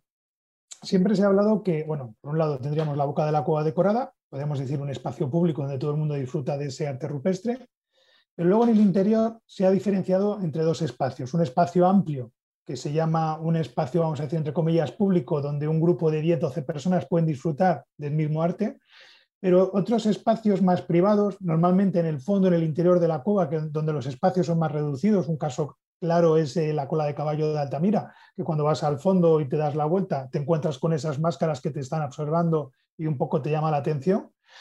Y, estaría limitado, digamos, a uno o dos miembros del grupo. Pero siempre se ha dicho que esos miembros podrían ser personajes destacados o destacadas. Pero también podríamos hablar de un rito de iniciación, por ejemplo, en un momento determinado de tu vida, tener que estar en ese espacio un tiempo determinado. Realmente eso lo desconocemos. Pero cuando siempre se ha hablado de eso, siempre he puesto yo, yo tengo una teoría que desmarca todo lo que se ha dicho sobre prehistoria y os la voy a decir que es la teoría de la cabina de teléfono. Eh, eh, imaginaros que dentro de 5.000 años se ponen a excavar un bar, empiezan a hacer una excavación arqueológica y se encuentran el lugar donde se encontraba la cabina de teléfono. Dicen, claro, esto es un espacio privado en el cual las personas que venían a este lugar no podían entrar. Seguramente sería una persona destacada de este edificio o incluso el propietario. Realmente no es así, es un espacio público del cual tú te tienes que aislar de la realidad, de la verdad. Y ahí hablaríamos un poco también del tema chamánico, es decir, cuando una persona se aparta a un lugar, disfruta él solo de ese espacio y, bueno, y, se realizan allí pues, las funciones que tenga ese lugar que hoy en día pues desconocemos. Sí, bueno, eh, es, evidente que yo me decanto por la, por la posibilidad, ya lo dije al principio, de que el chamanismo jugase un papel importante a la hora de la realización de las pinturas rupestres, porque así lo planteo en la novela. Eh, como decía Jesús, la presencia de, de esos seres mixtos, por decirlo de algún modo, ese hombre bisonte que encontramos en, en el castillo, los hechiceros de la cueva francesa de Les y, o los, las máscaras que acaba de mencionar Daniel, que se encuentran en la, galería final de, Altamira, nos podrían invitar, nos invitan, a mí, por ejemplo, me lo hicieron así, me invitaron a imaginar eh, rituales chamánicos vinculados con las pinturas y también a ritos de tránsito o ritos de iniciación muy concretos que podrían tener lugar en, frente a las máscaras. ¿no? Eh, eh, respecto a, a veces, bueno, tal vez no, desde un punto de vista pedagógico no, hemos indicado con todavía mayor claridad el hecho de que existen tres tipos generalmente o básicamente de representaciones pictóricas. Los animales, el caballo es el más representado, el bisonte tal vez el segundo más representado. Esos eh, signos geométricos, claviformes, tectiformes, escaleriformes, todo esto que, que ha mencionado también Jesús, y luego estos personajes mixtos que mm, son una mezcla de hombre y animal. Y decía Jesús qué es lo que trataban de representar, puesto que convenimos en que representaban o pintaban aquello que veían. Pues eh, para algunos eh, historiadores, a los que yo me adherí al hacer la novela, pues eh, todos esos símbolos, esas cosas tan extrañas y misteriosas significarían esos efectos, entre comillas, del vuelo, del tránsito del chamán. No necesariamente tiene que ser así, pero es una de las explicaciones y que, y que yo y que yo comparto. Y también eh, me parece curioso lo que acaba de decir Daniel, porque eh, a veces perdemos la perspectiva, ¿no? Y, es, me parece importante que un científico, que un prehistoriador proponga una teoría tan mm, plástica como la que acaba de decir sobre, sobre lo que podría suceder si en el futuro se encontrase eso, pues el lugar donde estaba el teléfono en un bar. ¿Por qué quiero decir esto o lo subrayo? Pues porque no siempre eh, se encuentra a alguien eh, que sabe mucho de un tema y que sea capaz de bromear con los dogmas de, su propia disciplina hasta el punto de plantear que tal vez puedan ser erróneos los que hoy en día se consideran así, dogmas. Vaya usted a saber lo que nos deparará el futuro. Pero también a mí que hay un tema que no tiene nada que ver con esto, pero que traté en otra novela, Las violetas del círculo de Sherlock, el tema de Jack el Destripador, eh, establezco un, cierto símil y me explico. Eh, ¿A vosotros os gustaría que explicaran definitivamente quién fue Jack el Destripador? Ya, tiene cierto morbito, ¿no? Que se mantenga ahí. Claro. Yo, creo que, yo creo que es mucho más, más entretenido, más divertido y sin duda mucho más estimulante, Daniel, que todavía, al menos todavía, mientras estemos aquí, todavía no se sepa eh, el significado último de las pinturas rupestres, porque yo creo que eso es como la línea del horizonte, ¿eh? nos invita a seguir caminando y probablemente nos invita a seguir descubriéndonos a nosotros. completamente de acuerdo con lo que estás diciendo. Bueno, aún así, hay, yo pienso, fíjate, que, hay muchas, eh, muchas otras cosas. Es decir, y eso es algo que, yo aprendí estando en. cuando trabajaba en la revista Enigmas, y es el que hay muchísimos más misterios de los que aparentemente vemos a día a día. Y eso en la escóbula de la brújula durante estas diez temporadas hemos hecho acopio de ello. ¿A qué me refiero? A que cuando se trata de misterio no siempre tienen que ser los mismos misterios. Es decir, no estamos hablando de, em, eh, pues eso, las portadas en las revistas. No, cuando quieres vender, pues metes templarios, metes a nazis, metes a, temas relacionados con Jesucristo, metes templarios eh, y bueno, no sé si... Egipto, por supuesto, ¿no? Pero o incluso cuando se habla de fenómenos paranormales, o sea, es como eh, solo está el tema de fantasmogénesis y, digamos el tema psicofonías y, entonces solo hay una, línea de investigación. Bueno, a día de hoy se sabe que hay eh, eh, a lo largo y ancho de muchas universidades y, laboratorios que están en facultades de todo el mundo que están estudiando en líneas de, sobre el terreno de lo que podíamos llamar fenómenos paranormales. Lo que pasa es que también les llaman de otra manera. Y hay muchísimos más misterios en el mundo que no em, precisamente esos cinco que yo he nombrado. Es decir, que el misterio y los enigmas están en cada cosa. Puedes encontrar enigmas en la época de Felipe II y puedes encontrar eh, pues en, los, en los humanoides, bueno, en los humanos que vivían en la Australia más profunda. Me estoy refiriendo que eh, la parte científica, la parte mm, de, curiosidad del ser humano nos lleva a descubrir. Y si podemos descubrir precisamente em, pues quién pintaron o, quién, si eran hombres o si eran mujeres, si eran niños, si era un tema chamán o no, pues perfecto. pero si hay, quedan 50.000 eh, enigmas y misterios por resolver y por seguir investigando y por seguir avanzando, sobre todo para gente o mentalidades que, eh, bueno, afortunadamente seamos curiosos. Es decir, anda, si a mí me faltan días de la vida para, para poder tocar temas diferentes, ¿no? Entonces, y, y 50.000 libros que me gustaría poder leer, pero primero lunes, después martes, después miércoles. Es que no, no, no damos abasto. Entonces, yo sí que pienso que mm, si se puede descubrir, hombre, por supuesto, por supuesto que, que sería, eh, que sería algo eh, increíble, ¿no? Pero fíjate, y ahí abriendo otra parte del melón. Em, el, el Sapiens Sapiens, digamos, viene desde lo que es África hasta lo que es el continente europeo, eh, cuando estamos hablando de 40.000 años de antigüedad. Vale, 40.000 años atrás. Es decir, muchas de estas pinturas estamos hablando con 38.000, eh, etcétera. O sea, el cuadrado rojo, el triángulo rojo, en, el triángulo, si no me equivoco, está en Altamira, ¿no? Si no, eh, corregirme, Daniel, sí, el triángulo rojo tal, que es el que está datado en 38.000 años aproximadamente. Bien, entonces, antes aquí, los que estaban, eh, no era el Sapiens Sapiens. Eh, entonces es sencillamente viene el Sapiens Sapiens, cruza, eh, o sea, viene eh, a lo que es el continente europeo, ya con esa imagen, digamos, pictórica, eh, simbólica, etcétera, etcétera, o, em, o, o ese concepto ya estaba aquí, con el neardental. Entonces, porque si no, si ya lo traen, el, si el Sapiens Sapiens ya viene con ello, deberíamos encontrar también, ¿por qué no?, un rastro, digamos, de sur a norte porque, sí, porque como la propia, está claro, al norte de claro, por una cuestión Pues has hecho la ¿no? pregunta y te han empezado a salir manos a cascoporro. A ver, Juan, Pues que lleva un venga, rato ahí queriendo hablar. estamos, yo Juan, por eso, favor. ya sabes. Bueno, en este caso, que es lo que nombrabas antes, ¿no? El gran evento, ¿verdad? O el salto ese infinito que comentaban. Hace unos 40, 45 mil años, dependiendo de, de cada eh, persona, te dirá más o menos una, una fecha determinada, pues algo ocurre en el eh, ser humano que hace que de repente aparezcan todos estos, eh, estas representaciones eh, bueno, en las cuevas y lo que estamos viendo, este arte simbólico, ¿no? Y da la sensación que eh, hay que tener en cuenta, vamos a hacer ese arco temporal. Hace 300.000 años aproximadamente es donde se encuentran de momento los restos más antiguos de un Homo sapiens en el Atlas en Marruecos y desde ese periodo hasta los 40.000 años, 45.000 o 50.000 o 60.000, da igual,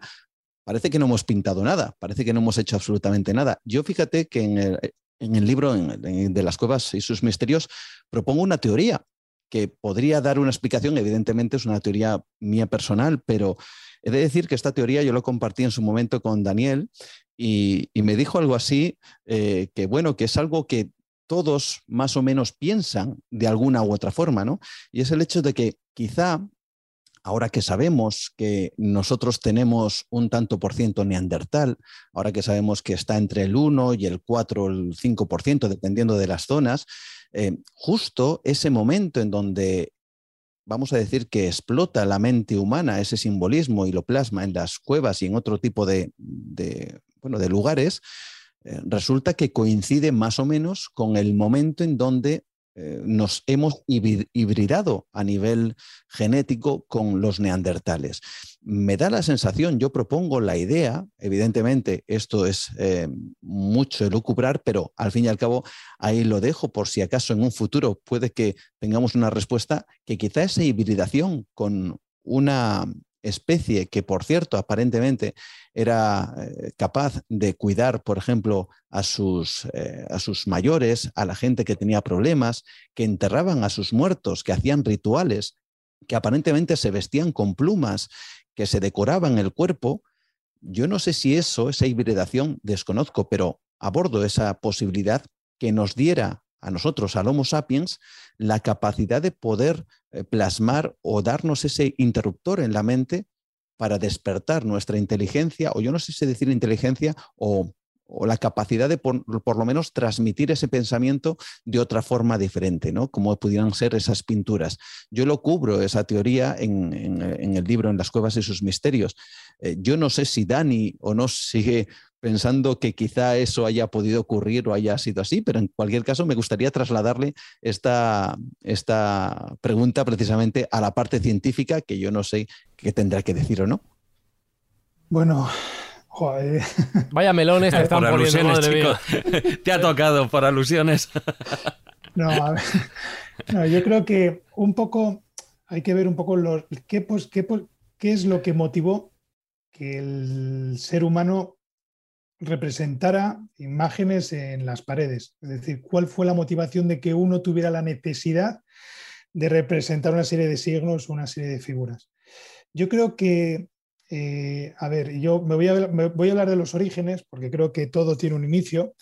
Cuando se hacen los primeros estudios de arte rupestre, claro, lo primero que se, que se plantean es, eh, a principios del siglo XX, cuando se reconoce la cueva de Altamira, es qué antigüedad es lo que se está viendo en esa cueva, por ejemplo, el caso de Altamira.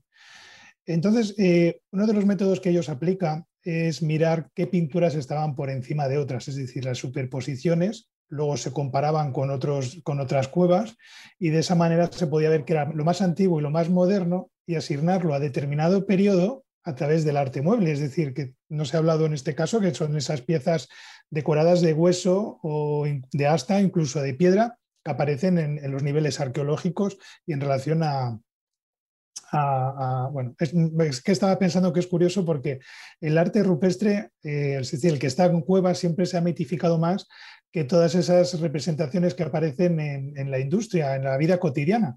Y, yo, y me ha venido en la mente el arte pastoril que se hablaba en, los inicios de las primeras publicaciones de arte que hay. Bueno, eh, bueno, la, cuestión es que se, se miran las superposiciones, se mira qué era lo más antiguo, lo más moderno, se encaja dentro de los niveles arqueológicos a través del arte mueble y desde un principio se dijo que había sido el Homo sapiens quien había representado esas pinturas en esa cueva. Sí que es verdad que años después, en los años 80, se comienzan a datar directamente algunas de las pinturas. Esto se basó en el carbono 14. El carbono 14 tiene sus limitaciones y aparte la mayoría de las representaciones hechas con carbón no llegaban a más de 20 o 18 mil años. Había una excepción, que es la de Chauvet, que rompió todos los moldes porque tiene una sensibilidad artística brutal desde mi punto de vista, que se dató en 33 mil años. Y bueno, también eso tuvo su debate, porque es como un dogma que se rompía, porque lo más, como lo más simplón, lo más, los cuatro trazos, los cuatro puntos es lo más antiguo, y Altamira es como lo más de lo más, que estamos al final del Paleolítico Superior, poquito antes, la antesala de ya terminar de ser de cazadores recolectores. ¿no?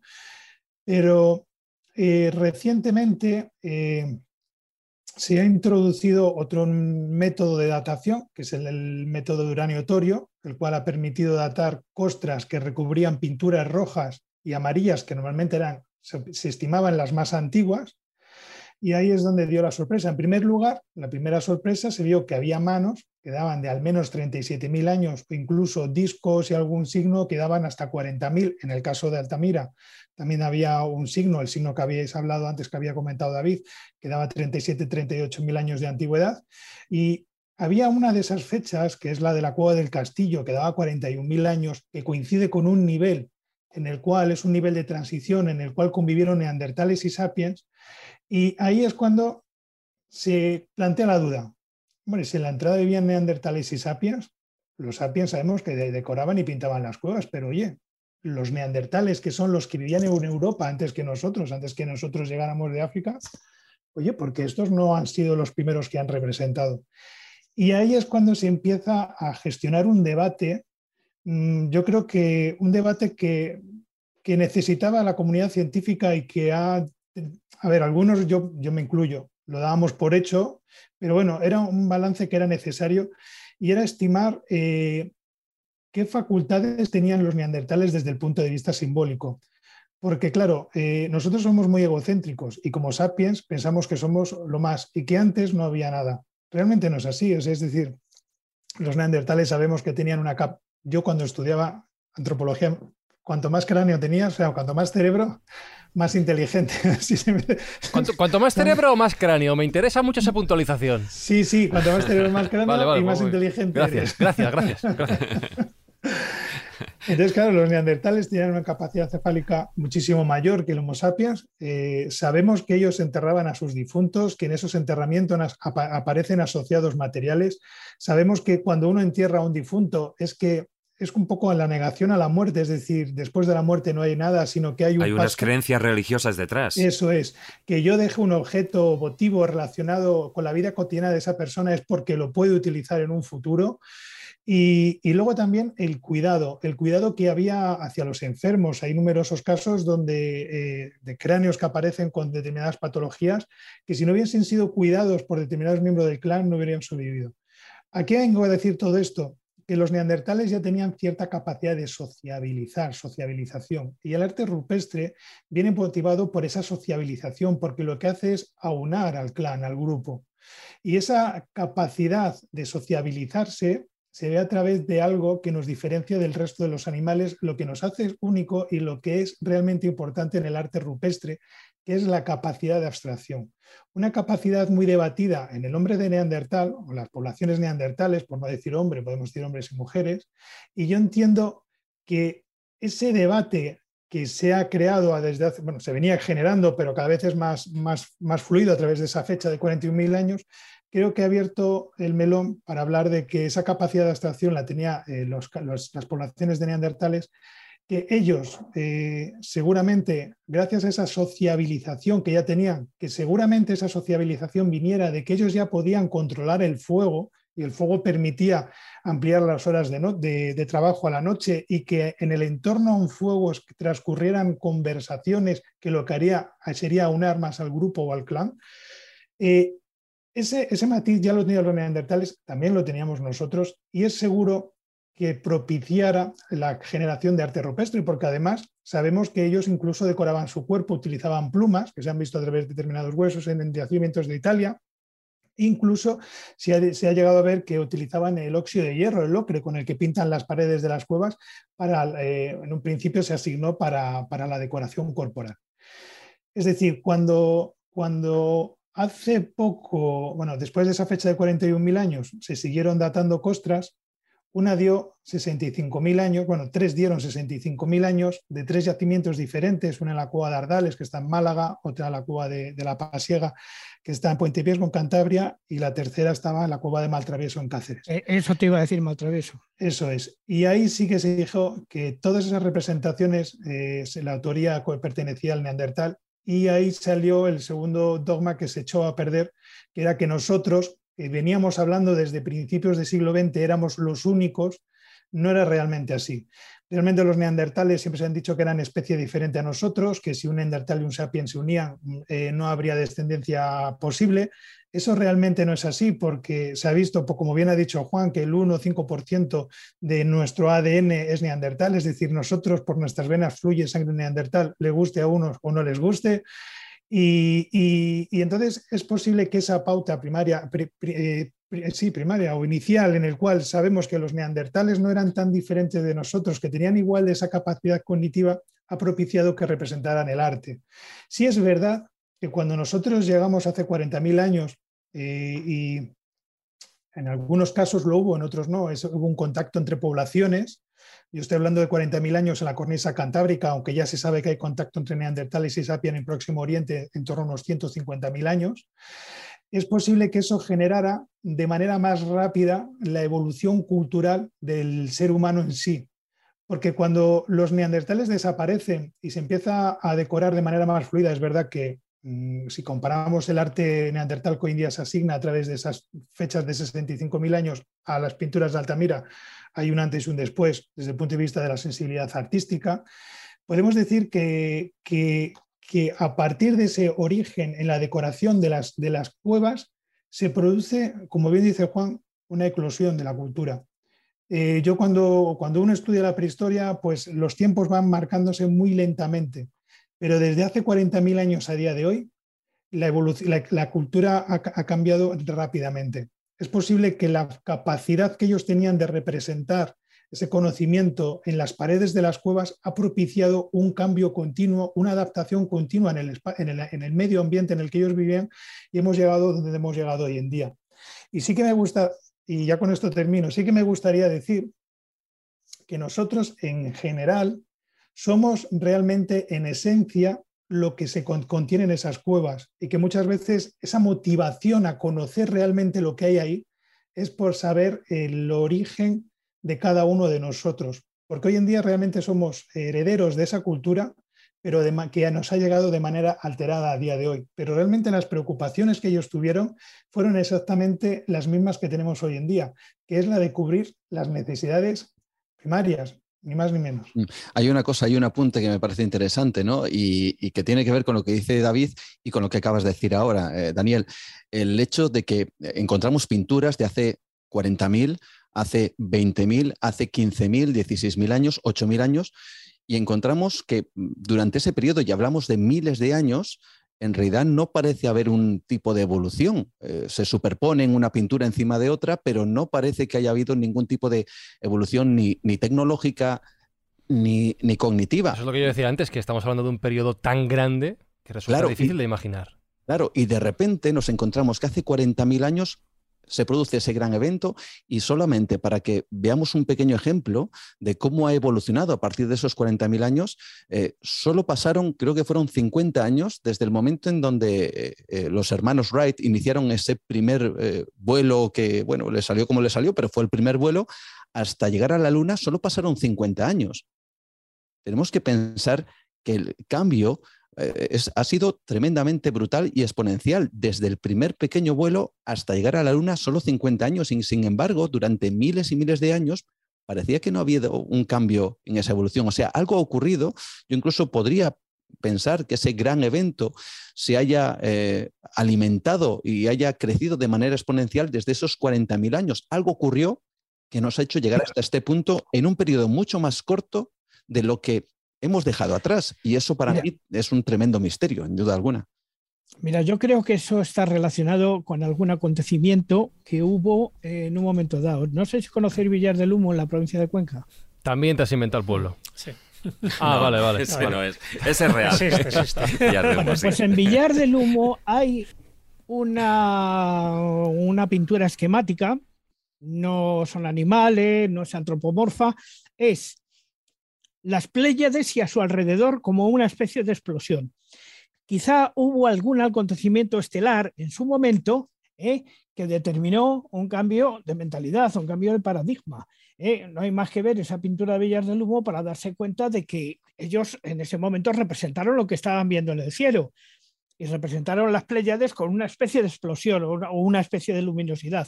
Algunos han querido ver ahí cultura ovni y tal, ¿no? Pero realmente lo vieron y lo representaron.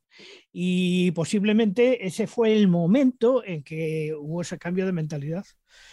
Sí, yo creo que eso no hay ningún tipo de duda y cada vez se está confirmando más que en esos periodos claves, ¿no? donde se da un salto evolutivo dentro de lo que es el conocimiento humano, se, se produce previamente una especie de cataclismo ¿no? cósmico que incluso genera también un cambio climático. Pasó hace 40.000 años, pasó hace 12.000 años o pasó hace 5.000 años, donde surge ya la escritura, donde surgen las principales civilizaciones.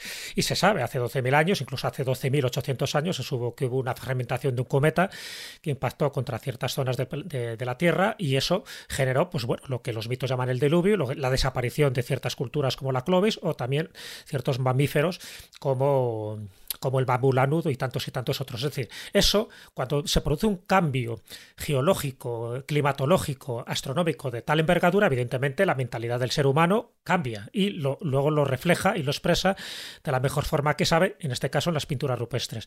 Pero bueno, un poco quería ir al hilo de los neandertales, yo creo que, que no hay duda ya, ¿no? Que los neandertales tenían un pensamiento abstracto, que tenían un pensamiento simbólico y por lo tanto tenían una especie de lenguaje, entendiendo el lenguaje como la expresión a través de los símbolos y queda reflejado, ¿no? Lo ha dicho Daniel perfectamente con las nuevas dataciones de uranio torio, que son geniales, porque cuidado, porque lo que hace el uranio torio es que recoge lo que son los isótopos de uranio que hay en las calcitas que están encima de las pinturas, con lo cual quiere decir que la pintura es, todavía es mucho más antigua que estas dataciones que se han hablado, ¿no?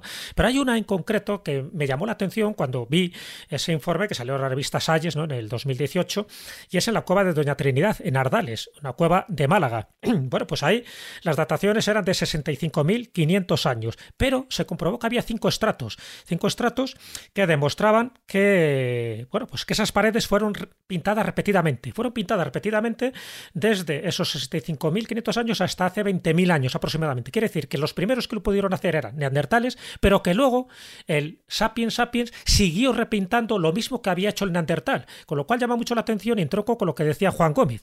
Es decir, que no había tanta diferencia entre un neandertal a la hora de expresar su, bueno, pues su pensamiento abstracto y también su propio lenguaje, porque los propios Homo sapiens que supuestamente heredan ese conocimiento, no solo no lo destruyen, sino que lo siguen repintando, siguen como añadiendo, como si ese, ese tipo de pintura, ese tipo de representación fuera apotropaica, es decir, fuera un elemento de protección, un elemento iniciático que daba sentido a la cueva y al bueno, a, las, y a los habitantes que estaban dentro de esa cueva. Y esta es una pregunta que quiero hacer directamente a Juan Gómez, porque además yo sé que lo expresa en su libro, y entramos un poco en esos alfabetos, en, esa, en ese lenguaje prehistórico. Eh, hay una investigación de una paleontóloga que es Genevieve Pot-Pessinger, eh, que no ha salido todavía aquí, pero creo que es el momento oportuno, paleontóloga de la Universidad de Victoria, eh, en Canadá, y ella visitó 367 yacimientos del Paleolítico y encontró un patrón común. Ojo, yo no sé si estará acertada o equivocada, pero desde luego nos da una pista muy valiosa, muy clarificadora para poder entender, como si fuera una piedra de roseta, lo que estaba representando nuestros hombres primitivos. Ese patrón común es que encontró 32 signos diferentes en Europa que transmitían la información, pero solo 32, es decir, que había 32 que eran comunes, como si siguiera eso, un patrón, y, eh, y, que no eran signos al azar, evidentemente, ¿no? Que no eran garabatos decorativos. Es decir, estaban ahí cumpliendo una función. El problema es que nos falta la descodificación eh, perfecta, ¿no? Para saber ya lo que indica Esa ese piedra código roseta que él se refiere. ¿eh? Claro, pero que haya solo 32 signos diferentes que haya encontrado en estos 367 yacimientos. Por cierto, ya lo expresa de una forma magistral en, su en la obra que dice los primeros signos, pero que lo resume muy bien Juan Gómez. Bueno, desde tu punto de vista, esta investigación que hace Genevieve von Pensinger, ¿tú crees que nos abre las puertas para entender por fin lo que significan ciertos grabados, por lo menos, o ciertos signos que vemos en tanto en el norte de, España como en el sur de Francia? Yo, hombre, yo creo que es una posibilidad. De hecho, con Genevieve yo he hablado en, alguna ocasión, también creo que lo ha hecho Daniel, y hemos, eh, bueno, compartido esa idea, ¿no? El hecho de, ¿y si estamos hablando o si algunos signos eh, tienen algo que ver con un protolenguaje, con una especie de código alfabético muy parco, muy, muy concreto, pero al fin y al cabo una primera línea de escritura, que en este caso quedarían reflejados. Hay mucha controversia al respecto. Es cierto que hay signos, esos 32 que menciona, ella lo, describe así en su libro, los, los primeros signos, y que eh, podrían dar a entender que efectivamente nos encontramos con un- un- ese primer alfabeto, ¿no? Lo que ocurre es que es cierto que para ser un primer alfabeto hay que decir que ella ha tenido que meterse en muchas cuevas y algunos de estos signos se han encontrado en lugares tremendamente complicados a la hora de, de poder alcanzarlo, lo cual nos indicaría que, que caray, ¿dónde estaba la escuela, ¿no? Para aprender ese signo. Es decir, Juan, una pregunta, y perdona que te interrumpa. ¿Guarda alguna relación em, con la escritura cuneiforme? ¿De parecido? Eh, no, a ver, la, eh, no tienen la, la escritura cuneiforme, serían eh, unos, O unas sea, estamos hablando un proto, ¿eh? Sí, o sea, sí, como un, un primer paso hacia esa escritura. No, serían más Digo, por similitud física. como similitud sería más bien como las pinturas tectiformes, es decir, serían líneas, trazos, eh, eh, marcas, puntos que a veces se cruzarían, no, no sería tanto como la, como la escritura cuneiforme. Estaríamos hablando además de que, de que esos signos se han confundido muchas veces simplemente con pinturas, ¿no? Incluso hay quien expresaba la idea, esto me parece realmente interesante, que simplemente la persona que, que en ese momento estaba allí se manchó la mano y, y- y decidió limpiarse la mano en la, en la pared y creó ese signo, ¿no? Lo que ocurre es que es cierto que a día de hoy todavía hay mucha controversia al respecto, Eh, sobre todo por lo que comentaba antes, ¿no? Eh, si queremos plantear una serie de, de lenguaje más o menos escrito o, antiguo, eh, quizá ese lenguaje o, esas, o esos signos o ese alfabeto mm, quizá tendría que estar en un lugar más accesible, no, no para unos pocos, a no ser que ese lenguaje solo fuera para unos pocos, lo cual ya nos estaría dando, pues quizá ciertas claves de cómo podrían ser esas sociedades, ¿no? Eh, fíjate, hay algo que a esta mujer le llamaba tremendamente la, la atención, a Genevieve, y era un lugar que está, es en La Pasiega, que se llama La Inscripción, porque realmente parece como si alguien hubiera escrito una frase, una palabra. Incluso hay quien se aventura a, bueno, a pensar que tiene cierto parecido con el alfabeto turco que a día de hoy nos podemos encontrar. Es eh, un lugar increíble, es una eh, imagen fascinante que parece realmente que alguien ha escrito una frase, una palabra.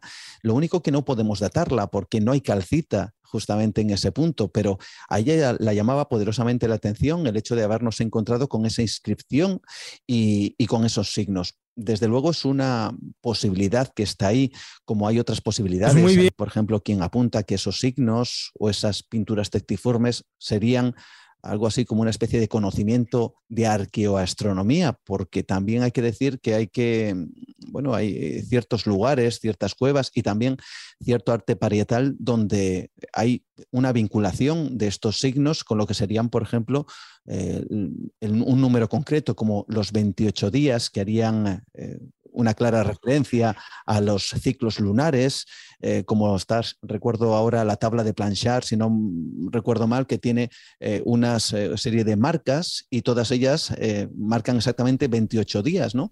Y esto parece que es común en algunas cuevas también con ciertos puntos y con ciertas líneas. Quizás estaríamos Podría hablando ser el ciclo menstrual también, ¿no? Eso no es, solo el ciclo ciclo, menstru- lunar. Claro, tenemos que pensar, imaginemos un grupo humano que se tuviera que desplazar, eh, bueno, pues tras la caza, ¿no? Como eran estos, estos grupos del Paleolítico. Tenemos que entender que el nacimiento de una nueva persona dentro de ese grupo sería algo tremendamente importante y entiendo que eh, eh, esto tendría que ser controlado de alguna manera. La mujer embarazada en esos grupos que tendrían que desplazarse quizá tuviera en estas eh, tablitas que aparentemente podrían llevar como colgantes una especie de cuenta lunar sobre cuánto tiempo más o menos les quedaría hasta el, parto, lo cual evidentemente tendría que ser controlado de alguna forma. Bueno, todo esto eh, lleva a un terreno que evidentemente, una vez más, insisto, a la especulación, ¿no? Pero que mm, nos puede dar ciertas claves, sobre todo y algo que me parece interesante, y es el hecho de pensar que estos grupos humanos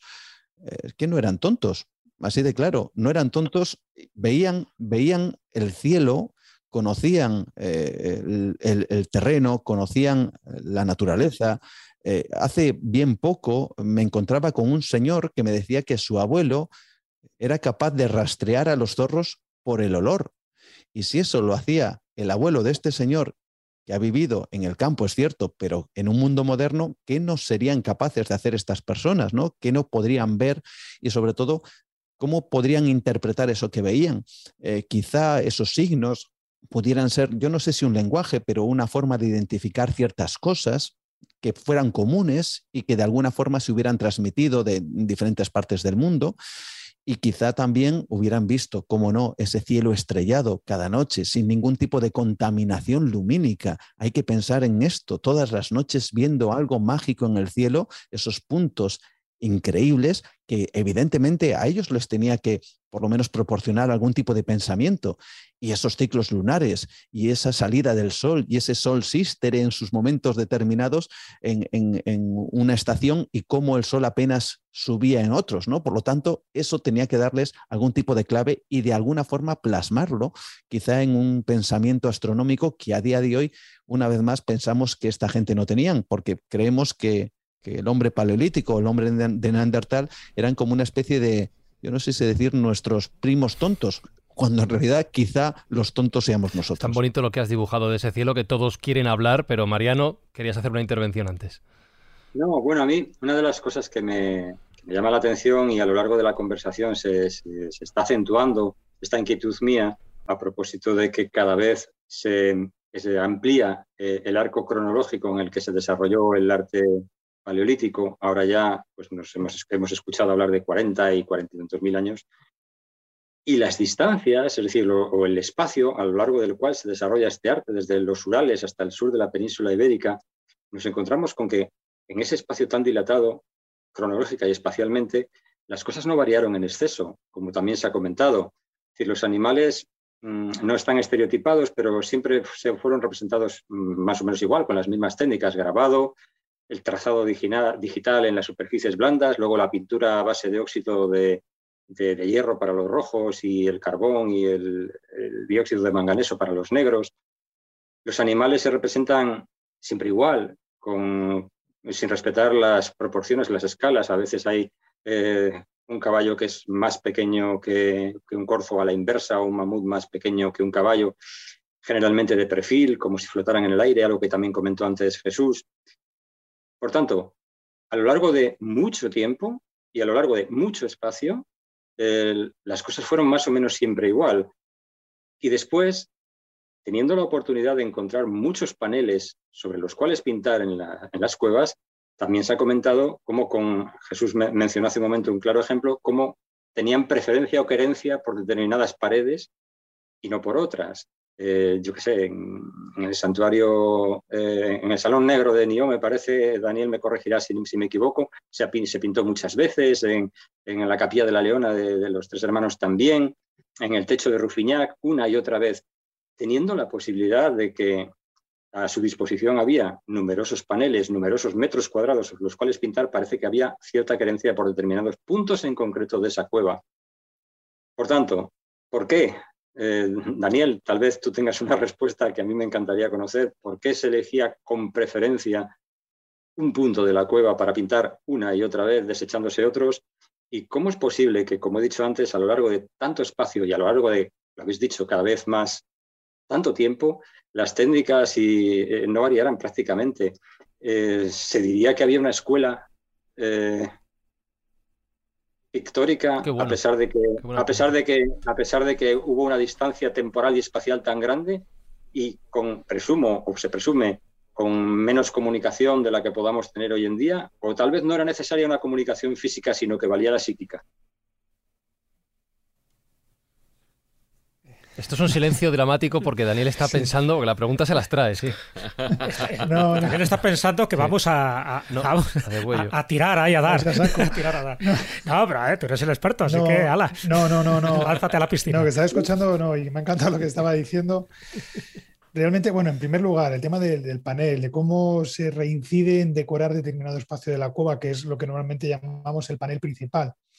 Sí que es verdad que hay, estoy pensando en un caso que es la cueva de la Pasiega, que ya has hablado de ella, que está en Cantabria, el sector A, que es una galería muy estrecha y, está completamente colmada de pinturas que más o menos eh, son del mismo momento Sí que es verdad que ahí lo que han hecho es constantemente representar más o menos las mismas figuras, que suelen ser ciervas, ciervos, caballos, bisontes, una y otra vez. Y al final, al final, al final de la galería, cuando te asomas a un espacio que ya se reduce, ¡pum!, aparecen todos los signos. Y ahí salen dos caballos como si estuvieran huyendo, ¿no? Entonces, eh, Ahí sí que es verdad que hay una idea inicial, que es la de representar las imágenes de, las, de los animales que corren, que, corren, que van en torno a una cúpula donde uno mete la cabeza y parece que corren alrededor de tu cabeza. Y hay, aunque los animales suelen ser animales que son inconexos entre sí, es decir, no hay una escena, realmente sí que hay cierto, cierta interacción con el personaje que las está observando, es decir, con el propio espectador. Pero luego hay otros paneles que se han ido representando durante diferentes etapas de la prehistoria. Es decir, yo estoy pensando, por ejemplo, en Altamira, en el techo de Altamira, o incluso en el castillo, que también está en Cantabria, que pienso en ese porque fue el que tomó Henry Braille cuando estudia el castillo para establecer la cronología de Altamira. Eh, ahí es verdad que parece como que alguien en un momento determinado, en el caso del castillo, representó, alguien o varias personas representaron cinco o siete manos, y posteriormente se fueron representando diferentes figuras, un bisonte, un ciervo, un caballo, etc. Siempre se ha dicho que este, ese panel tiene cierta importancia desde el punto de vista de, las creencias o del pensamiento simbólico de las poblaciones prehistóricas, y lo que se hace es redondar en decorar ese panel porque ya lo habían hecho sus antepasados. A mí me gusta ejemplificar esos paneles donde se ha estado decorando durante mucho tiempo, ejemplificarlo de la siguiente manera. Es como si nosotros estuviéramos observando un bodegón en el cual han intervenido diferentes artistas o autores, ¿no? Eh, y en este caso, imaginaros que yo empiezo el, gran cuadro, ¿no? Representando, en vez de hacer una manzana, pues represento una cierva, otra persona representa un par de bisontes y así, etcétera, hasta que la última persona que representa en ese panel es el que cierra el ciclo y el que hace la composición total.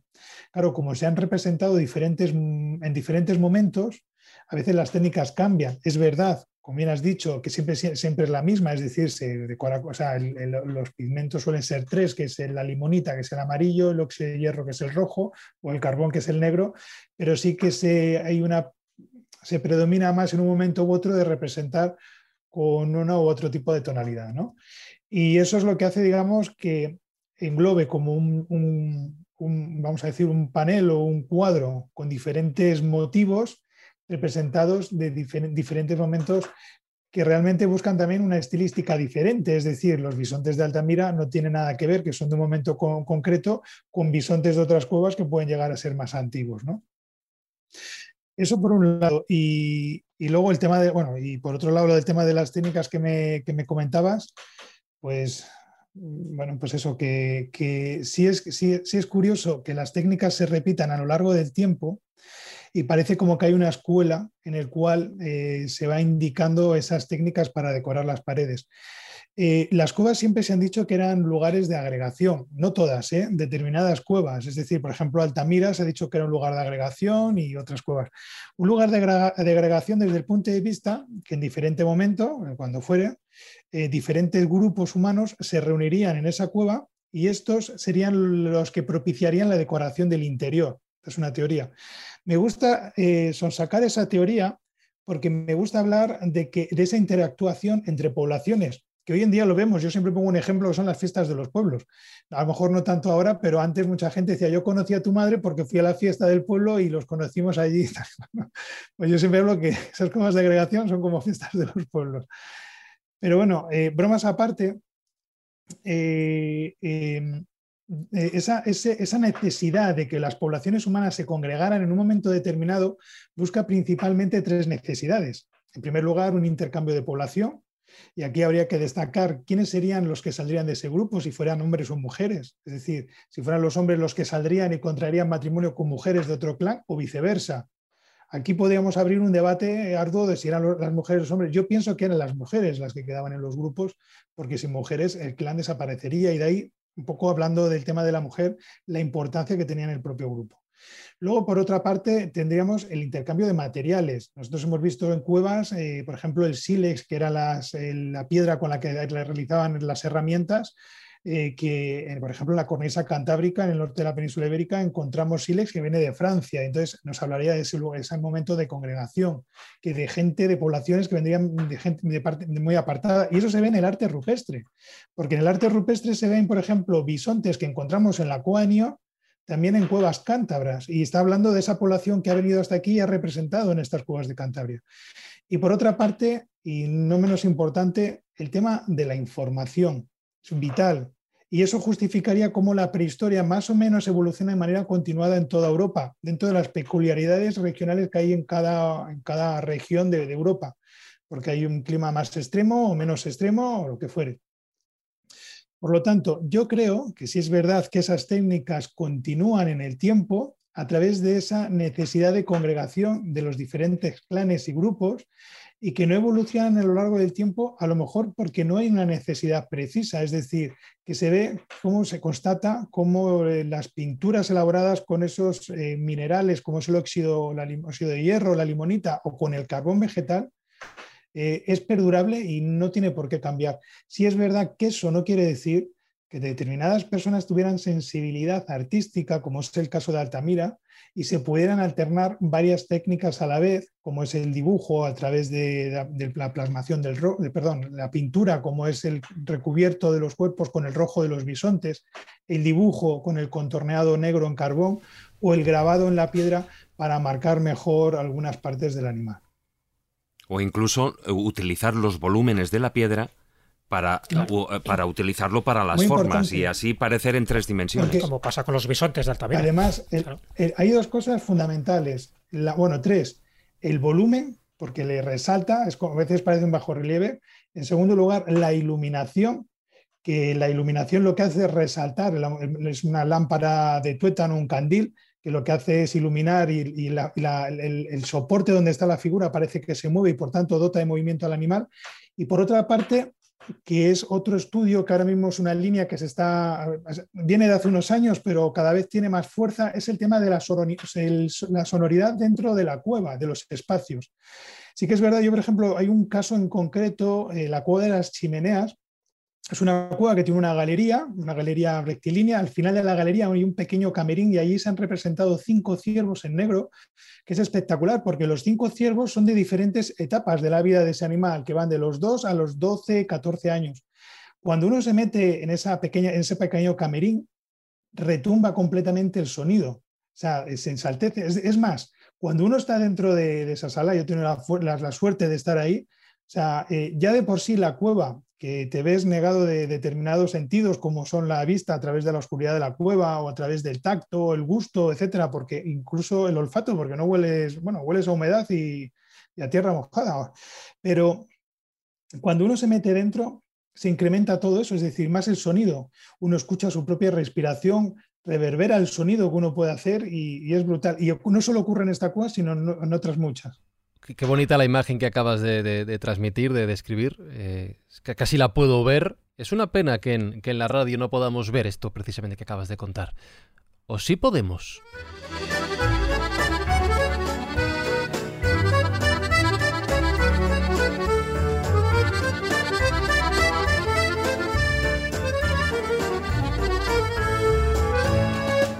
Si queréis, escobuleros, seguir profundizando, yendo hasta lo más hondo, nunca mejor dicho, del tema del que estamos hablando hoy, llega Pepa Yausas con su Wiki Pepa para recomendarnos una obra que también podéis ver. Saludos desde el otro lado del mundo. Hoy me traéis un tema que a mí personalmente me toca una fibra muy muy interna. Y os he traído uno de mis trabajos fílmicos favoritos, tengo que confesarlo, dirigido por Herzog, el mismo Herzog que dirigiera Aguirre La cólera de Dios o que dirigiera Fitzcarraldo. Este señor en 2010 tuvo la suerte de obtener un permiso para ser el primer director que pudo grabar dentro de la cueva de Chauvet. La cueva de Chauvet es una cueva que como todos sabéis está en Francia y esta fue la primera vez y de hecho la única que a un equipo de grabación se le permitió entrar, un equipo de grabación no científico. Herzog hizo el trabajo de la única manera que Herzog sabe hacerlo, de una forma totalmente pasional y devota porque además las pinturas rupestres forman parte de la experiencia personal de su propia vida. La película no es un documental al uso, ni muchísimo menos, está muy lejos de serlo. Yo diría que es más bien casi casi una experiencia iniciática. Uno de los científicos al hablar de la cueva dice que para él fue una experiencia en la que él entendió que se trata de una manera no directa de entender las cosas, de una manera no racional. Yo os he buscado un corte que creo que explica, que resume muy bien el espíritu que Herzog ha puesto en esta película un espíritu absolutamente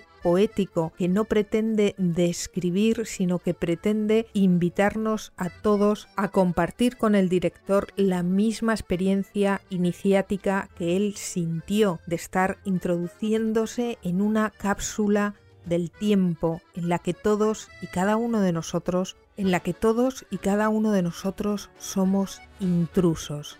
Solo hay una forma de acercarse a este lugar y es con devoción y respeto. El documental está narrado por el propio Herzog, motivo por el cual no está doblado a ningún idioma. Él habla en inglés y está subtitulado al español. Y en un momento dado, el arqueólogo jefe, Jean-Michel Genet, nos dice a todos, silencio, por favor, que nadie se mueva, para que podamos escuchar el silencio de la caverna y con un poco de suerte podremos escuchar también el latido de nuestros propios corazones.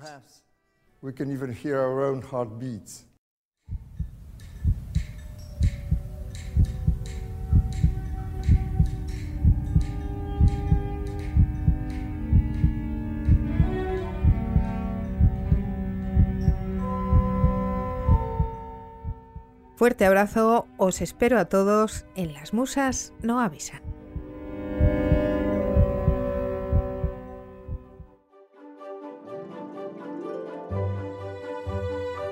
Fijaos que esto que ha contado Pepa en su wiki Pepa, eh, habéis hecho referencia durante varias veces del programa a la sensación que se tiene cuando se está dentro de una cueva y puedes escuchar esos sonidos que fuera de ella no puedes percibir por todo el ruido que nos circunda. Pero fíjate, Fran, eh, ¿qué diferencia eso al útero materno?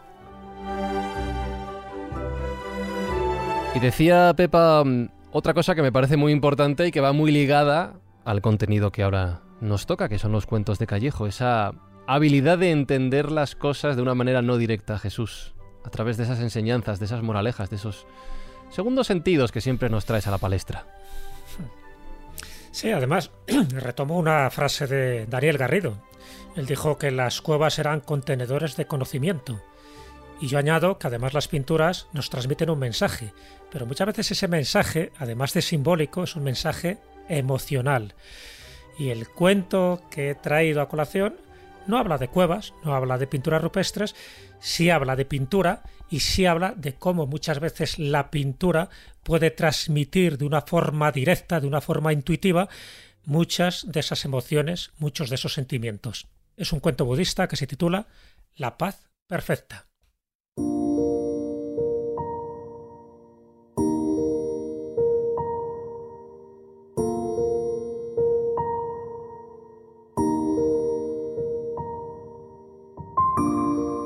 Un maestro budista convocó un día un concurso de pintura al que acudieron muchísimos artistas de todos los reinos. La temática del concurso era muy simple, la paz perfecta. Y los pintores comenzaron a plasmar lo que ellos entendían como esa paz perfecta, a través de hermosos paisajes, En fin, había cuadros donde se reflejaban atardeceres cálidos sobre montañas altísimas o bien rayos de sol acariciando las más bellas flores. Sin embargo, uno de los pintores creó un cuadro muy diferente al resto. Su paisaje mostraba un mar enfurecido, nubes amenazantes y un precipicio sobre el que se alzaba un árbol. El supervisor de las obras pensó que se había equivocado de temática, que este hombre estaba bastante despistado y decidió no presentarlo para su evaluación final. El maestro budista comenzó a mirar los cuadros que se habían presentado al concurso, pero no conseguía encontrar la obra perfecta, la obra que reflejara esa paz perfecta. Y preguntó si se había presentado a alguien más. Y el supervisor le dijo, bueno, solo queda un cuadro, pero no tiene nada que ver con la temática que habíamos pedido. Aún así, el maestro dijo, bueno, yo quiero verlo, también tiene derecho que su obra esté entre todas estas. Y entonces le llevaron el cuadro del mar embravecido hasta que el maestro, después de observarlo un buen rato, sonrió y dijo, al fin tenemos un ganador. Eh, pero ¿cómo es posible? Le dice el supervisor. Pues este cuadro representa una tormenta, nada que ver con la paz perfecta. Dice, sí, sí lo es, dijo el maestro budista. Si te fijas bien, sobre el árbol que se asoma al precipicio y bajo la tormenta, hay un pequeño pájaro que descansa en su nido, ajeno al viento y al oleaje. Este es sin duda el mejor ejemplo de la paz perfecta.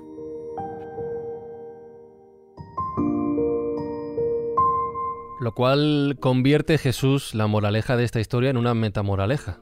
Estás hablando de la moraleja sobre la moraleja, ¿no? Sí, sí, porque evidentemente estamos hablando del el equilibrio de las emociones, de la calma y de la serenidad. Moraleja, para mí, me gustaría también saber la interpretación de nuestros invitados. Para mí, la moraleja es que la paz no está a nuestro alrededor, sino que está dentro de nosotros. Por eso, la paz perfecta es aquella que se consigue cuando tú te mantienes firme y en calma ante todo lo que te rodea, ante las adversidades, ante la tempestad, ante los peligros y ante los problemas. Si eres capaz de mantener la mente tranquila, como decía Rudyard Kipling en uno de sus famosos poemas, entonces sí que habrás conseguido esa paz perfecta. Pero me gustaría saber la opinión de Mariano, de Daniel y de, y de Juan, si también pensáis que esa es la paz que uno debe conseguir y alcanzar. Pues mira, Jesús, eh, mi interpretación, aparte de que estoy de acuerdo con lo que tú acabas de decir, es decir, que la paz reside en el interior de cada cual, lo cierto es que la paz perfecta se la transmitió la naturaleza, un animal, al maestro budista. Y de esa manera yo arrimo el ascua a mi sardina, a mi bisonte, a mi novela, para recordar el lenguaje original. Estoy completamente contigo de acuerdo, Jesús. Y pienso un poco también que eh, la paz perfecta eh, viene también dentro de nosotros, pero también si está dentro de nosotros, eh, eso también se interpela al resto de las personas. Y es una forma de interconectarnos los unos con los otros en este sentido a través de la paz. Es decir, una persona que no tiene paz interna realmente nunca permitirá la paz interna, digamos, la paz perfecta eh, respecto al resto de las personas. Mm. Pues la verdad es que, bueno, con todo esto nos estamos poniendo un poco místicos, ¿no? Con, esto que es la paz, ¿no? Eh, y, la verdad es que yo me voy a quedar con algo quizá mucho más simple y, no voy a ser yo quien diga las palabras, sino que voy a intentar transmitirlas como, los, como la dijo Paco Martínez Soria. Nos Creo que esta, referencia, Juan, me matas. La ciudad. sí, me gustaría. La película es, perdona. Creo que es La ciudad no es para mí. El hombre iba con unas gallinas, iba a visitar a una mujer que al parecer era del pueblo y se había ido a la capital a trabajar. En fin, bueno, pues este hombre creo que en una escena le preguntaron algo así al personaje que interpretaba Paco Martínez Soria, algo así como que era la paz, ¿no? Que era la paz para él. Y yo me vi, si me permitís, eh, unir a lo que Paco Martínez Soria decía. Él decía, la paz era tumbarse, dice, la paz para mí es tumbarme en la cama, poner una pierna en un lado, poner la pierna en el otro, saber que no le debes nada a nadie y dormir a pierna suelta. Esa es la paz. Así que yo me voy a quedar con ese especial simbolismo que tenía este personaje, que en realidad lo que decía era, la paz es si tú estás a gusto, si estás bien, si puedes dormir tranquilo, esa es la auténtica paz. Así que yo me quedo con ello y espero que todos nosotros hoy durmamos tranquilos a pierna suelta. Qué maravilla, qué maravilla. Pues eh, yo espero también para los escobuleros que estas dos horas de programa os hayan resultado así de placenteras y de pacíficas. Hay alguno que se habrá quedado dormido por el camino, pero bueno, para ti que estás durmiendo ya me escucharás cuando vuelvas a escuchar el resto del, programa. Eh, gracias Daniel Garrido por tantas enseñanzas y tanta, tanta sabiduría que nos has transmitido hoy en el programa. Gracias a vosotros por, bueno, pues por lo que decía en un principio, por compartir ideas, porque realmente esto es lo que alimenta a cada uno, ¿no? Compartir y, que lo hacían las poblaciones paleolíticas, ¿no? en este espacio de, agregación. Así es, así es, totalmente igual. Juan Gómez también le podéis escuchar, recuerdo, en Nueva Dimensión, aparte de en todos los programas que colabora, y sobre el tema del que hemos hablado hoy, le podéis leer en Las Cuevas y sus misterios, editado por Luciérnaga. Juan, lo mismo, muchísimas gracias por este ratito. Un placer, como siempre, y aprovechando cualquier ocasión para estar con buenos amigos, como es eh, todo el equipo que compone esta fantástica escóbula de la brújula. Y Mariano Fernández Urresti lo ha dejado caer, pero repito yo entero el título, La pintora de bisontes rojos, editado por Almuzara, esta novela que os recomendamos para seguir aprendiendo sobre el tema de hoy. Mariano, lo mismo, muchísimas gracias. Nada, ha sido un verdadero placer haber compartido estos minutos en la cueva con todos los miembros de la escóbula y haber podido charlar, que nunca lo había hecho hasta ahora con, Daniel, que me ha encantado eh, escucharle y aprender de él y a los demás, pues como siempre, un fuerte abrazo.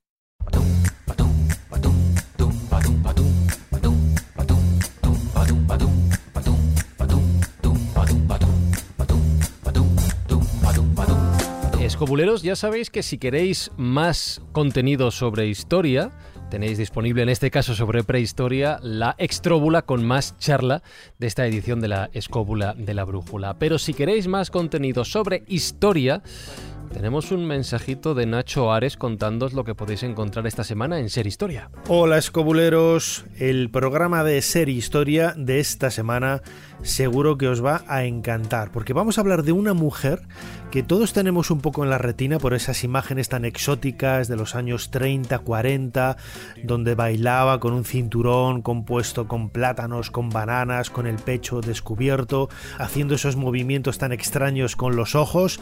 Josephine Baker, pero además de ser una extraordinaria mujer desde el punto de vista humano, desde el punto de vista físico, también estaba repleta de enigmas, una mujer que estuvo trabajando en Francia para la resistencia como espía, como agente secreto, con el fin de derrocar al nazismo.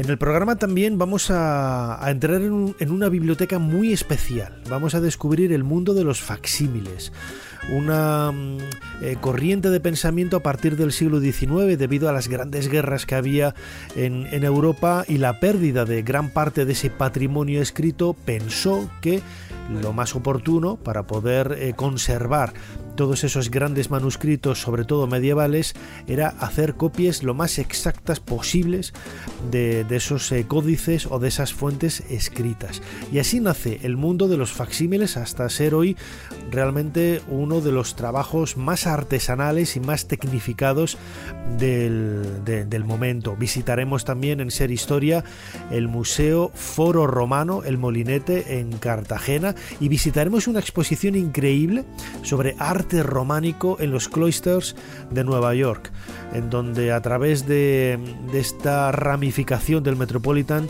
de Nueva York vamos a descubrir cómo era el arte románico en España entre el año 1000 y 1200, en las fronteras de la fe. Es el título de esta exposición que no nos podemos perder y si no podemos ir, por lo menos podemos disfrutar de ella en estos minutos de ser historia esta semana aquí en la cadena Ser. Un abrazo muy grande, escobuleros.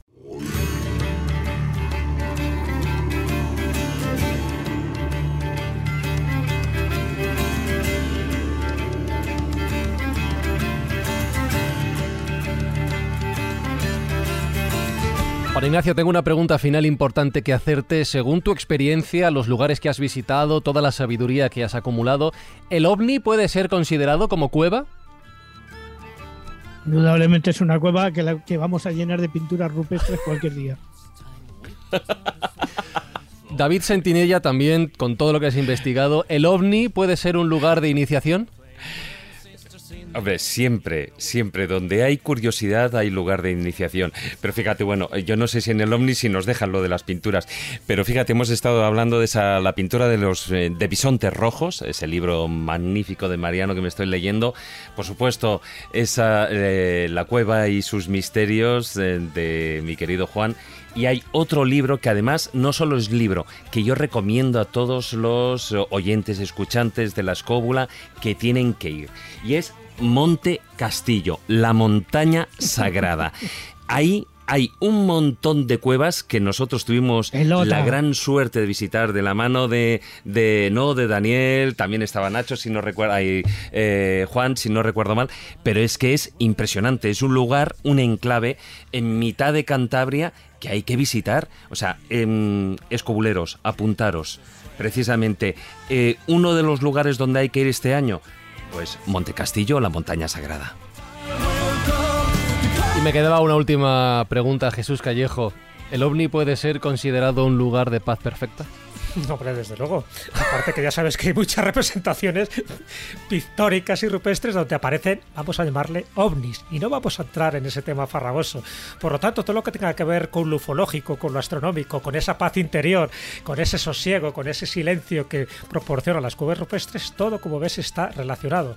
Y qué mejor que terminar una buena velada con buenos amigos, pues eh, brindando ¿no? con unas buenas cervezas en ese bar que ya le hemos convertido en totémico y casi emblemático, que se llama El OVNI. Por cierto, yo tuve la suerte de estar también con Daniel Garrido visitando esas cuevas de Monte Castillo. Eso sí que es un proceso iniciático, eso sí que es trascender la realidad, trascender el tiempo y trascender el espacio. Por lo tanto, es verdad que recomiendo el libro que acaba de decir David, porque me parece una maravilla. Y si tenéis ocasión... Además, Jesús, Jesús, que bueno, los oyentes no lo pueden ver, pero ahí eh, soplamos... están nuestras manos sopladas, ¿eh? Están ahí.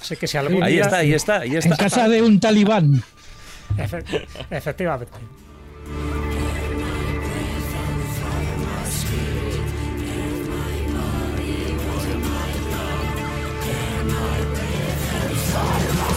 Pues os recuerdo, escobuleros, que estamos en facebook.com barra la escóbula de la brújula, en Twitter somos arroba escobuleros y que nuestro correo electrónico es contacto arroba que si quieres más escóbula de la brújula tienes la extróbula disponible desde 1,49 euros al mes, tú decides la cantidad, en nuestro canal de iVoox. Y que en 7 días volvemos. Besos, abrazos de Fran y Zuzquiza y hasta la escóbula que viene, chao.